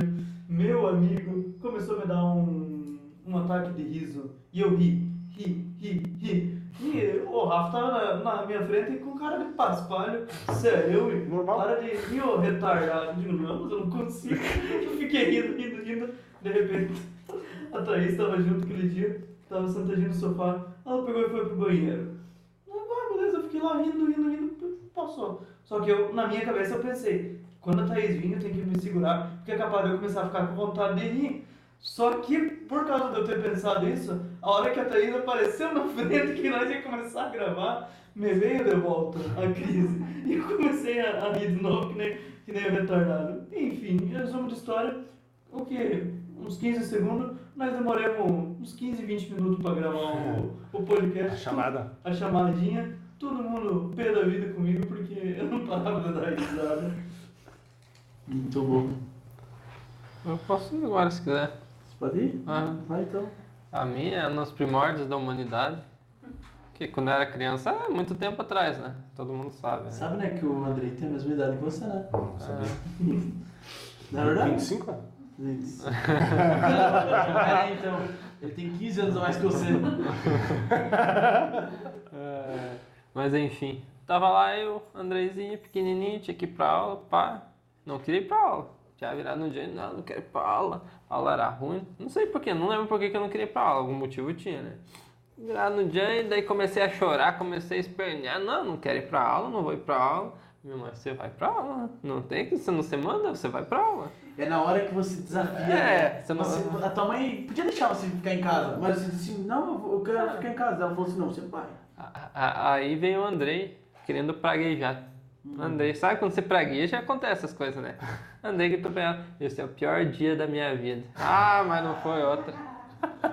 Minha mãe, você vai pra aula? "Hum, Então tá, né? Chorando pra aula. Aí meu pai pegou, né, ele me levava de bicicleta, né? E daí tinha bicicleta, e daí tinha um suportezinho, que era de ferro, não sei se o pessoal sabe, que você colocava em cima ali do, do guidão pra você colocar a cadeirinha de criança. Tinha o suportezinho de ferro ali, né? Eu ia no varão dele, né? Beleza, né? Lá vai o Andrei, nervoso, brabo. Pior dia da vida dele, né? Vai pra aula. A hora que o Andrei pula ali, ele resbala. Resbalei no varão. Peguei peito aqui, ó, naquele ferro. Arrancou minha teta inteira. Nossa senhora, que abalo, velho. Ah, já caí chorando no chão. E deu olhava, mãe, me desculpa. Eu olhava assim, tava com aquela parte tudo branca que a dentinho. Meu Deus, caiu a teta real. Ela ficou pendurada aqui só por cima. Sabia aquele negócio branco assim embaixo, assim, que é, acho que é gordura, não É sei o que, que é que tem ali, ó, sangrando ali, né? Deu vá e da minha mãe olhando assim, só com aquela cara assim, ah, esse que você queria dia da tua vida? Eu chorando, ô mãe, por favor, liga pra escola, fala que eu não vou conseguir ir pra aula hoje. Ah, foi triste, daí o pai teve que levar pro hospital, não lembro como que ele levou, acho que, não lembro se chamou ambulância ou algum vizinho levou. Daí esse que me levou pra lá, daí eu cheguei lá. Os caras só colocaram aquele paninho assim pra cobrir a cara, assim, pra costurar a teta. Tem até hoje a marca aqui, ó. Você quer mostrar? Hum, não, vai ficar no... Eu mando uma foto no grupo especial Ah, vai pros ter que tirar o inscritos lá. Ah, é. Pô, a gente vai criar um grupo especial para os inscritos. Para quem não sabe, o senhor Paulo Tico Tico é nosso inscrito do canal aí, ajuda a gente. A gente vai fazer um grupo só com os inscritos para largar as. Por isso que vocês me convidaram, então, porque eu tô inscrito. Não, não. Já tinha sido feito É, eu antes. tô, o eu tô com a listinha até aqui aberta aqui, ó, pra não ter agradecimento. Quer já largar o agradecimento já? É, eu quero largar, né? Ah, assim, pô. Os nossos queridos amigos Carlos Ossalame, tá? Ele é, ele é pescador também, mentiroso, Mentiroso. mas gente boa. Mas isso é dos, do, do- do- da família do, do Ciro, né? O que do Ciro? Ele é filho do Ciro. Ah, porque o Ciro, o outro Ciro lá também, que acho que é irmão, que tem o Cirola, que daí o, qual, o qual Ciro que você está se referindo? É o da- da o que tem a, o que tem a variante ali? É esse Variante? da minha Ah, sim. Fortíssimo. Tá, e, e segundo ali a gente tem o nosso querido Neiscal, famoso Pedrinho. Pedrinho que deu o Subprime. O, o, o Claudeca. O Claudeca, na verdade, ele é o guri da tabacaria, é o Johnny. Johnny. Johnny, bacana. Jonathan. Ah, daí a gente tem você. Aham. Muito obrigado. Pessoalmente, muito obrigado. E em último lugar, a gente tá com a querida Thaís ali. O Andrei também é inscrito. Enfim, a gente tá com vários inscritos, mas se alguém quiser pagar vindo. pelo nosso conteúdo aí, a gente. Agradece. A gente agradece, mas é um troço bem legal. O Subprime, pra você que tem o Subprime ali, você não gastou nada pra você ter ele, né? Mas você tem o Amazon Prime Video. Não, pra você não, eu fiz direto. O né? dele foi direto. Fiz direto, não fiz direto? Não fiz pelo trás. O dele ou Nossa, do, caríssimo. do, do Johninho? Não, o dele e do. Johninho e do, do Carlos foram direto, não foram pelo Prime. Futuramente, talvez, um outro. O Prime é 9,99. Sim.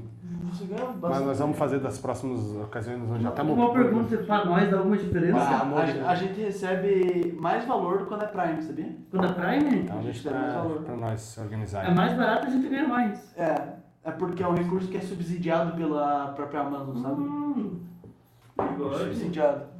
É, de graça. Enfim. É, quer começar a tua história? Na verdade, se vocês me permitirem, eu contava três histórias. Nossa, Não, Mas é que é o tempo de vocês, eu não sei. Não, Ah, fica à não, vontade, fique né? tranquilo, fique tranquilo. Até agora nenhum vizinho veio reclamar É, eu só- então tô pagode. Liberando Não, mas até as 7h30, que é o horário de eu começar a Então, trabalhar. Vou contar três histórias, porque tem duas aqui que eu tinha separado que era interessante. E daí eu sei que o pessoal que eu tinha comentado ia vir. Então são, são histórias um pouquinho preocupantes para quem tem um pouquinho de medo. Vai. Então, então certa vez eu tava, eu jogava, treinava lá em Freiburg, Sapuca, e os treinos lá eram às 10 e meia da noite, e até, até meia-noite e meia, no Padre Biagio. E aí, só que, como eu era, eu era pré-adolescente, 14 anos, né, e eu treinava com o sub-18 e o adulto, né, só que daí eu era o menor. E no final do treino, é, ia a Kombi levar nós pra casa. E aquela noite não tinha Kombi. Só que tinha um detalhe, é a quaresma. Né? E na época o pessoal acreditava mais na quaresma. Hoje, né, hoje até o lobisomem já sumiu do mapa. Né? Hoje acabou, Daí, já. É que morreu tem- o último lobisomem de É, Freiburg, daí, né? então é verdade, morreu lá no- na viagem até Le Bon Reis, lá acabou sendo É. acometido por um É. acidente de carro lá. e- Quem sabe, sabe. Não É, quem sabe, sabe. é. Ele Não tocava gaita, é. mas só isso tá bom já, né? Gaita de boca e- É. e, andava Tinha uma bicicleta de, de volante. É, uma bicicleta. O último lobisomem de Freiburg. Popular, é, popularmente dito, né? É. E daí, naquela época, ainda eu acreditava em lobisomem, né? Que daí, se você andasse na estrada e visse, olhasse pra cima do poste, tinha um cara pelado lá, era o lobisomem que tava se escondendo. E acabou o treino meia-noite e meia, a Kombi não chegou, disse, ó, cada um pro seu rumo, né, pesado? E eu morava praticamente do outro lado da cidade de Freiburg. E a minha mãe me ensinou que quando andava à noite, e se ela soubesse que não ia ter Kombi, nunca mais tinha deixado eu treinar. né? Até acho que ela nem sabe até hoje essa história, eu vou contar pra ela agora. Aí, senão tinha acabado com a minha carreira, né, que tava iniciando. Tá. E aí eu peguei e fui caminhando pelo meio da, da estrada, né, no meio da estrada, se alguém que pulasse um lado, dava tempo pra correr, né? E aí, como eu já tinha corrido bastante na escola, né, então, aí eu tô no meio da estrada caminhando e tal. E cheguei lá perto de uma casa, tinha uma senhora que era falecida. E aquela casa estava abandonada, e ela morava nessa casa. E ela, ela tinha um problema físico, e ela ficava olhando pro ar o tempo inteiro. E eu tava caminhando e daí eu pensei comigo, né? Cheguei na rua dessa casa, né? E era um caminho que tinha, o caminho mais perto. Digo, olhe pra casa, olhe pra casa, não olhe pra casa. Olhe pra casa, não olhe pra casa. Olhe pra casa, não olhe pra casa. Olhe pra casa. Olhei pra casa, quem tava na janela? A senhora. Ah, minha por- minhas pernas entraram no piloto automático. amoleceram, amoleceram, e digo, e agora, gente? E agora? E daí já começou, o coração veio pra cabeça já, né? E daí a pouco eu recobrei as pernas, digo, não vou olhar de novo pra trás, né? E continuei caminhando. Cara, que susto. E de fato a senhora tinha, tinha, tinha vindo, ah, tinha, tinha falecido. Quero acreditar que seja coisa da minha cabeça, né? mas Mas- aquela que ficava assim. é, aquela que olhava pro alto. Eu não quis mostrar porque, como pode ser que não, o pessoal não veja, né? Mas enfim, esse foi um. A outra história, aí essa tem várias histórias numa só, né? Que também é um pouquinho de terror. Depois eu conto a da desgraça também foi para aquele lado. Então eu saí de um lado fui pro outro, do centro-oeste. Tava lá em Salto Veloso eu posava no ginásio. Eu trabalhava na sexta de noite e no sábado de manhã. E eu posava dentro do ginásio. Pernilongo que não acabava mais. Aí o Alex não tá mais ali porque ele disse que a bateria tava acabando, né? Mas o Alex, que fica o dia inteiro no ginásio lá, ele vai lembrar dessa história se ele ouvir. Aí isso até pode fazer o corte. Eu tava lá no ginásio, eu dormia na salinha que tinha no canto. Não, dormia. Tem uma mesa grande, botava o colchão em cima da mesa, uma mesa de reunião, e daí dormia lá. Isso faz bastante tempo, faz uns 10 anos já. Dormia em cima do ginásio e o meu chefe na época, não é chefe porque eu não sou índio, né? Mas o meu superior, ele acendia vela de sete dias lá naquela salinha e botava, e botava incenso lá, os escambau. E eu dormia, e aquele dia tinha uma vela de sete dias e tava tudo claro lá na sala, né? E eu dormia lá, dormia na mesa por causa dos ratos, né? Ginásio, né? Vai saber se não tinha rato, então eu dormia em cima dessa mesa. E aí, tava umas horas lá, comecei a escutar um barulho de bateção na quadra, né? Tinha umas que droga. E eu dava treino até meia-noite e meia. Os já tinham mandado embora, já eram umas duas horas da manhã, sei eu. Escutei um barulho de bateção na quadra, levantei lá, corri, abri a sala, não vi ninguém. Não vi ninguém. Digo, mas que estranho, né? Eu achava que era janela, ou alguém que tinha ficado no ginásio pra me sacanear. Voltei deitar lá no colchão, deitava no colchão. Escutava barulho, voltava lá, nada. Ia de novo, deitava, escutava uma bateção assim no meio da. Mas tipo assim, batida. batia como se estivesse batendo um pedaço de pau no meio da quadra. Eu um susto, tava olhando pra lá. É uma mula. Aí deitei lá na sala, deitei lá. Deitei e fiquei quietinho, daí fiquei deitado de lado, né? Eu tenho o hábito de dormir do lado esquerdo, né? É, hábito, descanso melhor do lado esquerdo. Deitei. Sabe quando você percebe que você não tá sozinho na sala? Eu tava, disse, mas tem alguma coisa aqui, né, cara? E aquela luz clareando tudo, né? Eu, daí eu senti que tinha alguém perto de mim. Daí quando eu virei assim, quando eu virei eu senti assim, ó. Ah, desliguei. desliguei, não vi mais nada. Como Só você tem- desligou? Desmaiou? Desmaiei. Não vi mais nada. Não lembro mais nada. Amigo. Não ouvi mais nada. Acordei no outro dia, ó. Sem Tô calça. falando, mas não chamei. Cruza os dedinhos aqui que não é nada mais, tá? Ei. Aí eu. Aí Acordou outro dia sem calça. Acordei. É, não sei, né? Acordei normal, mas. Essa foi uma situação que Ah, aconteceu lá. Sério? E, enfim, depois encaminhei pra alguém que entendia melhor lá e parece que foi encaminhado o problema lá e deixou de existir. Mas não posei mais no ginásio por via das dúvidas, né? Aí eu. Ah, isso aí só em outras ocasiões pra falar. Mas, e a, da, da tragédia também foi, porque daí agora é minha história, né? Ou seja, conta a tua, eu conto Não, pode contar, pode Daí você vai fechar. Eu Isso. fecho. Tá. eu fecho. Aí da tragédia eu até nem lembrava essa história, mas daí a Sônia fez questão de lembrar ela, né? Aí eu também tava em Salto Veloso, nós tínhamos ido jogar os jogos lá em Água Doce. E quando eu ia, eu tinha uma 125, uma CG 125. E eu deixava ela embaixo da arquibancada, de frente pra câmera que tinha delegacia Ma- lá. Mas não era a famosa do troço, não? Essa que era do troço, né? essa moto do troço. E aí, deixei a moto lá embaixo da arquibancada e fui pro jogo. Quando eu voltei, em tese, a moto tinha gasolina pra ir embora, né? E daí saí de Salto Veloso, tem uma descidona de Salto Veloso, né? E a moto começou a falhar e apagar. E, e- apagou no meio da descida e ela foi. Aí terminei de descer. Lá na saída de Salto Veloso, na curva, eles chamam de Mangueirão. Que não sei se é ainda, né, gente? Não me julgue. Mas era um centro de trabalhos de prestação de serviço sem nota, né? Ah, Então, em outras palavras, daí você pode. É, há quem chama de zona, né? Mas é prestação de serviço sem nota, acontecia lá. O Rafa nos últimos dois episódios se queimou ele, graças É. relacionado, ficou falando o nome dos edifícios e tal. É, eu ouvi essa história. Mas, enfim. É, Não. tipo esses aí. não é que a gente. E daí a moto parou, daí, coincidentemente, no final do morro, essa- esse centro de ser- prestação de serviço sem nota lá. E aí, Serviço comunitário, né? daí parou pra frente da ponte, bem na cabeceira da ponte. E a moto não, ia nem pra frente nem pra trás. E eu digo, bah, e agora? Não pega celular, nada ali, né?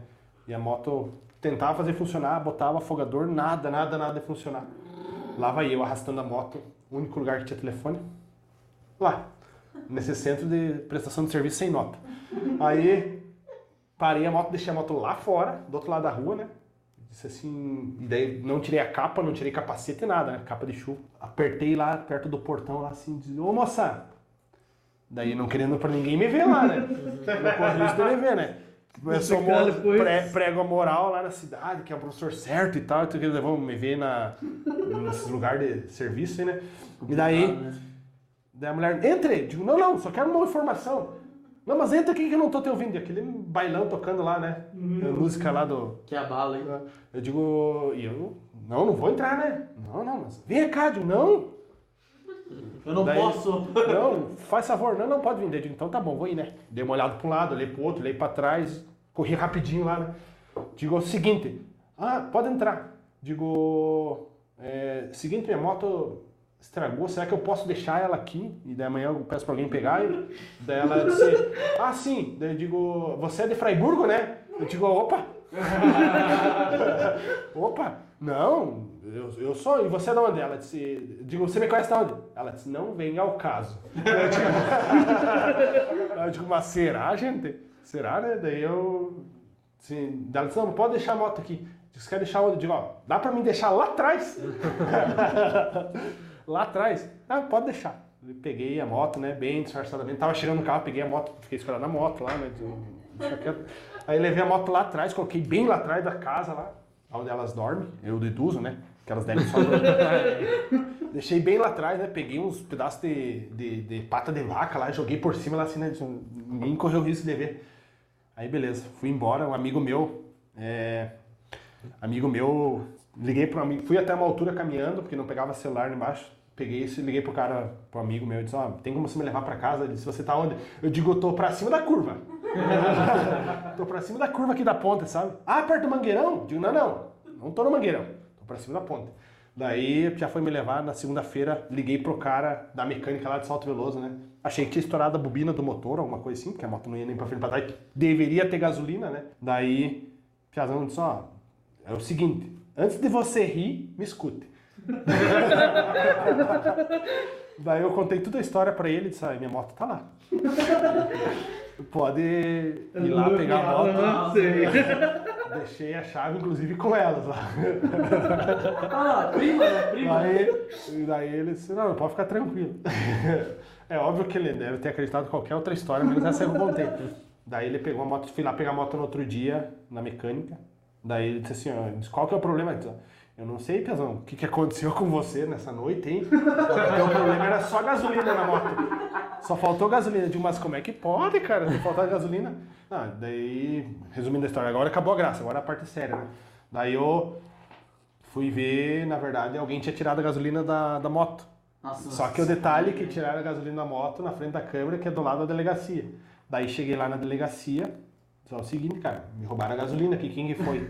Ele disse assim, ó, eu já sei quem foi, eu vi na câmera, agora só quero saber se você quer se incomodar por causa de 15 reais ou não. Eu tô falando. É, o cara que é responsável pela segurança pública lá de Salto Veloso, falou isso aí, porque daqui a pouco você vai querer cobrar os 15 reais do cara que te roubou, o cara vai ficar pegando no teu pé o resto do tempo que você estiver trabalhando aqui. Digo, não, 15 pila de gasolina não faz diferença, né? Deixa quieto. Aí ficou por isso mesmo a história. Então, essa foi a minha história da tragédia. Quando quando pediu pra saber quem que era. Não, não, até hoje não sei quem que é o cara. Mas ele achou melhor não me dizer quem que era. Aí, enfim, podia ser. Hum, Lá Salto Veloso era um, em alguns aspectos era, em alguns momentos foi terra sem lei, então tinha muita gente que mandava mais que a lei. Mas enfim, essa é uma das Bom, finalizando minhas histórias. Uma boa, uma boa, uma boa rodada da desgraça. Eu vou meter uma aqui. Que você fez parte, não sei se você tava lá, mas foi a primeira vez que a gente foi pra praia. Eu já contei essa história aqui? Não. Depende tantas vezes. Éramos pobres, extremamente pobres, certo? Rafael, uns 11, 12 anos, fiz um moicano pra ir pra praia.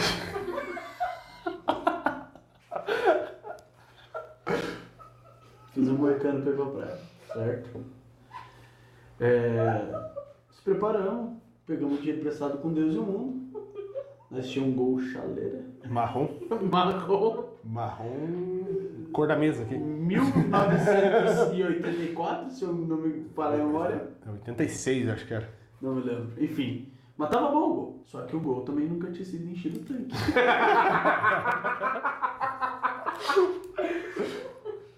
De noite, antes de ir, porque a gente ia ser de madrugada, como todo pobre, o pai foi no posto e encheu o tanque do gol. Voltou pra casa, tava vazando gasolina do gol. Detalhe, tava vazando gasolina, eu já comecei a chorar. Não vou mais pra praia.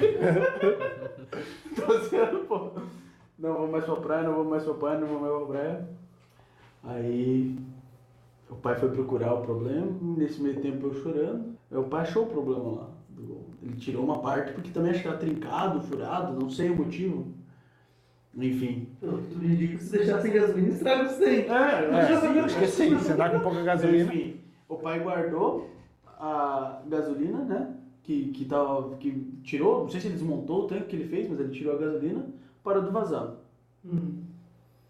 Eu não dormi a noite inteira pra não deixar vazar o resto da gasolina. Fiquei esperando lá Cuidando. fora, cuidando, pra ver se ia vazar a gasolina. Meu amigo. Não vi nada da viagem. Fiquei a noite inteira vendo se não tava vazando a gasolina do carro. Como se fosse resolver um. Essa é a minha história. Acho que era isso. Quer fazer alguma consideração aí, te falo? Não, só agradecer vocês pelo convite. Claro que eh, essas conversas a gente normalmente tem entre família e amigos, aí fico feliz de ter recebido o convite. Quero desejar muito sucesso nessa caminhada de vocês aí, no que depender da nossa, do nosso apoio aí, podem sempre contar. Eh, e feliz pelo, pelo canal, porque estava carente, apesar de ter muita informação hoje na nossa sociedade, esse tipo de, de conversa eu praticamente não, não, não acompanhava. Mas parabéns mesmo pela iniciativa e podem contar sempre com a gente. E quando quiserem escutar mais umas mentiras que parecem verdade, é só chamar nós e vice-versa, né? É, beleza? A gente fica feliz com a tua participação. Muito A gente- nossa. Quando, quando nós começamos, tipo, Paulo, a, a ideia do projeto a gente começou, ah, temos que chamar alguém e tal, um dos primeiros nomes que surgiu assim na nossa cabeça, e queira ou não queira, pra começo é, é melhor alguém que a gente tem mais afinidade. Não é o caso que o, o Andrei não tem tanto contato contigo e tal. Só, só que- surrou minha mulher na sinuca ali. No... Tem, mas eu tinha umas historinhas, né? Faz parte. Ah, mas daí a gente. Um dos primeiros nomes que surgiu, até pela idade com o Rafa, comigo e tal, ah, foi o, o seu nome. E hoje, aí, até o Rafa, quando a gente começou, as primeiras lives, nossas duas, três primeiras, foi bem ruimzinho, bem ruimzinho, questão de qualidade e tal, que a gente não tinha teste. Uh, fez um teste e tal. Aí o Rafa falou, não, mas o tio Paulo a gente convida só que tiver tudo, tudo ok, tiver tudo funcionando.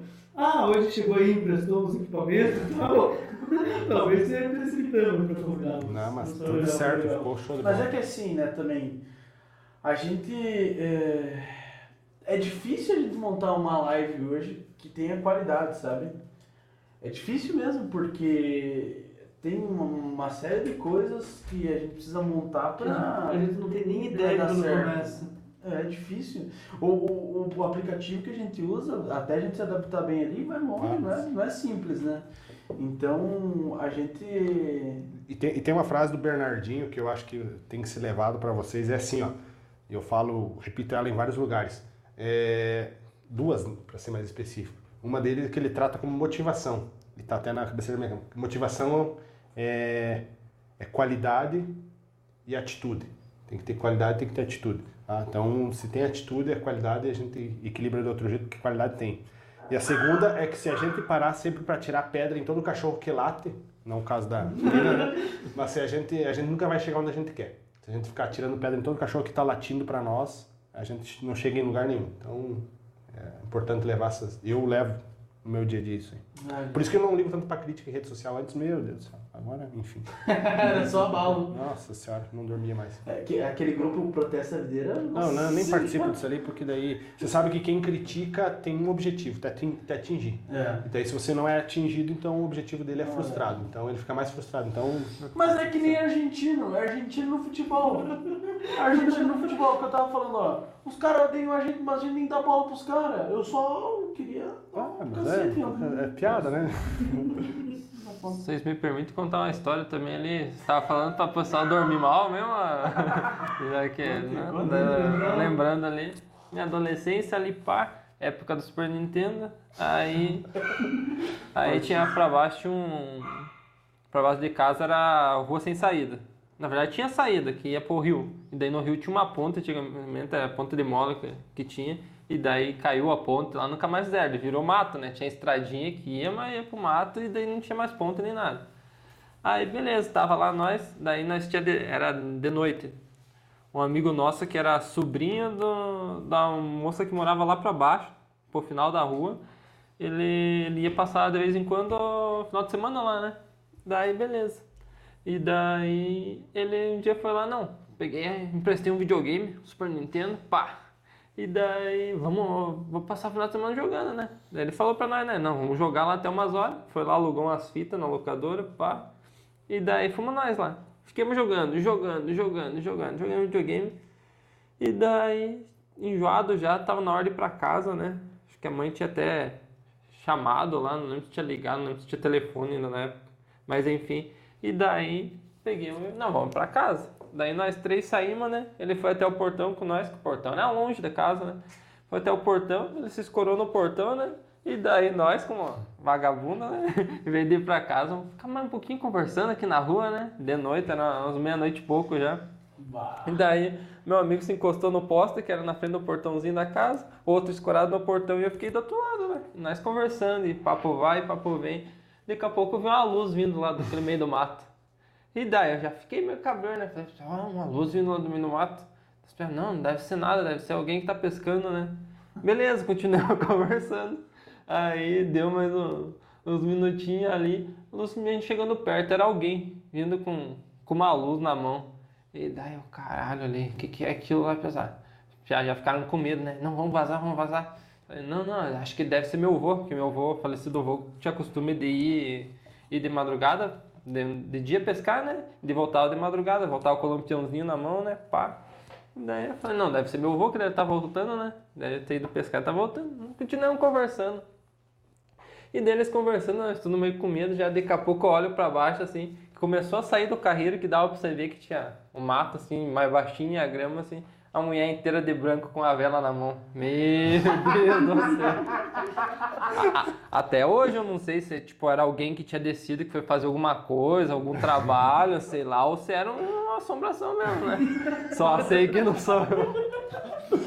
O pior é meu amigo, daí ele morava na casa de baixo da minha e eu morava na de cima. E daí ele se assustou tanto que ele correu junto comigo. Não.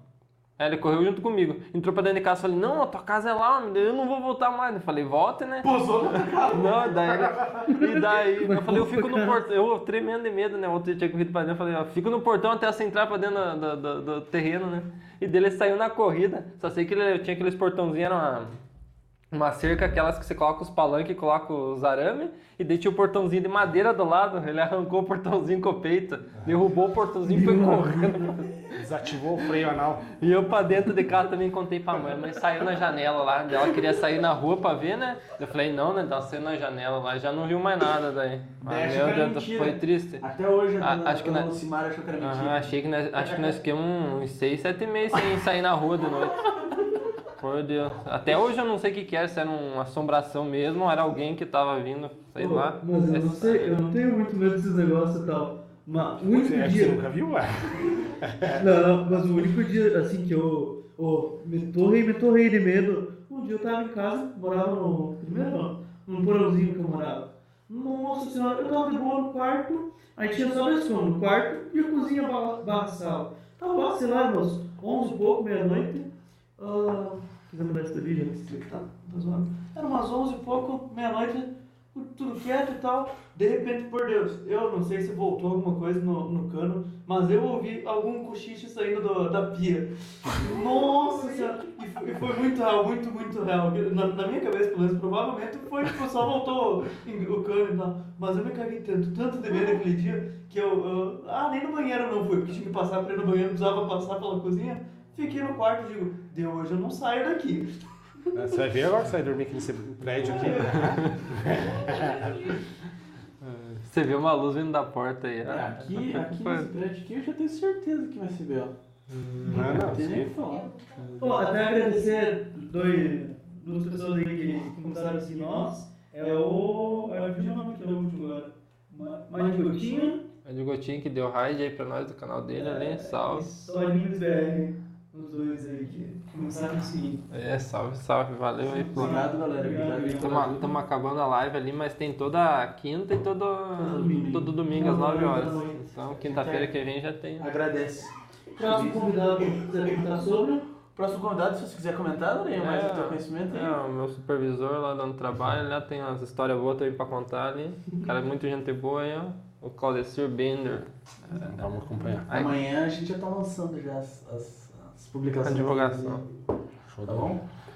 Obrigado a todos, cara. Isso aí, fechou. Valeu, galera. Obrigado. Boa noite. Valeu. Satisfação.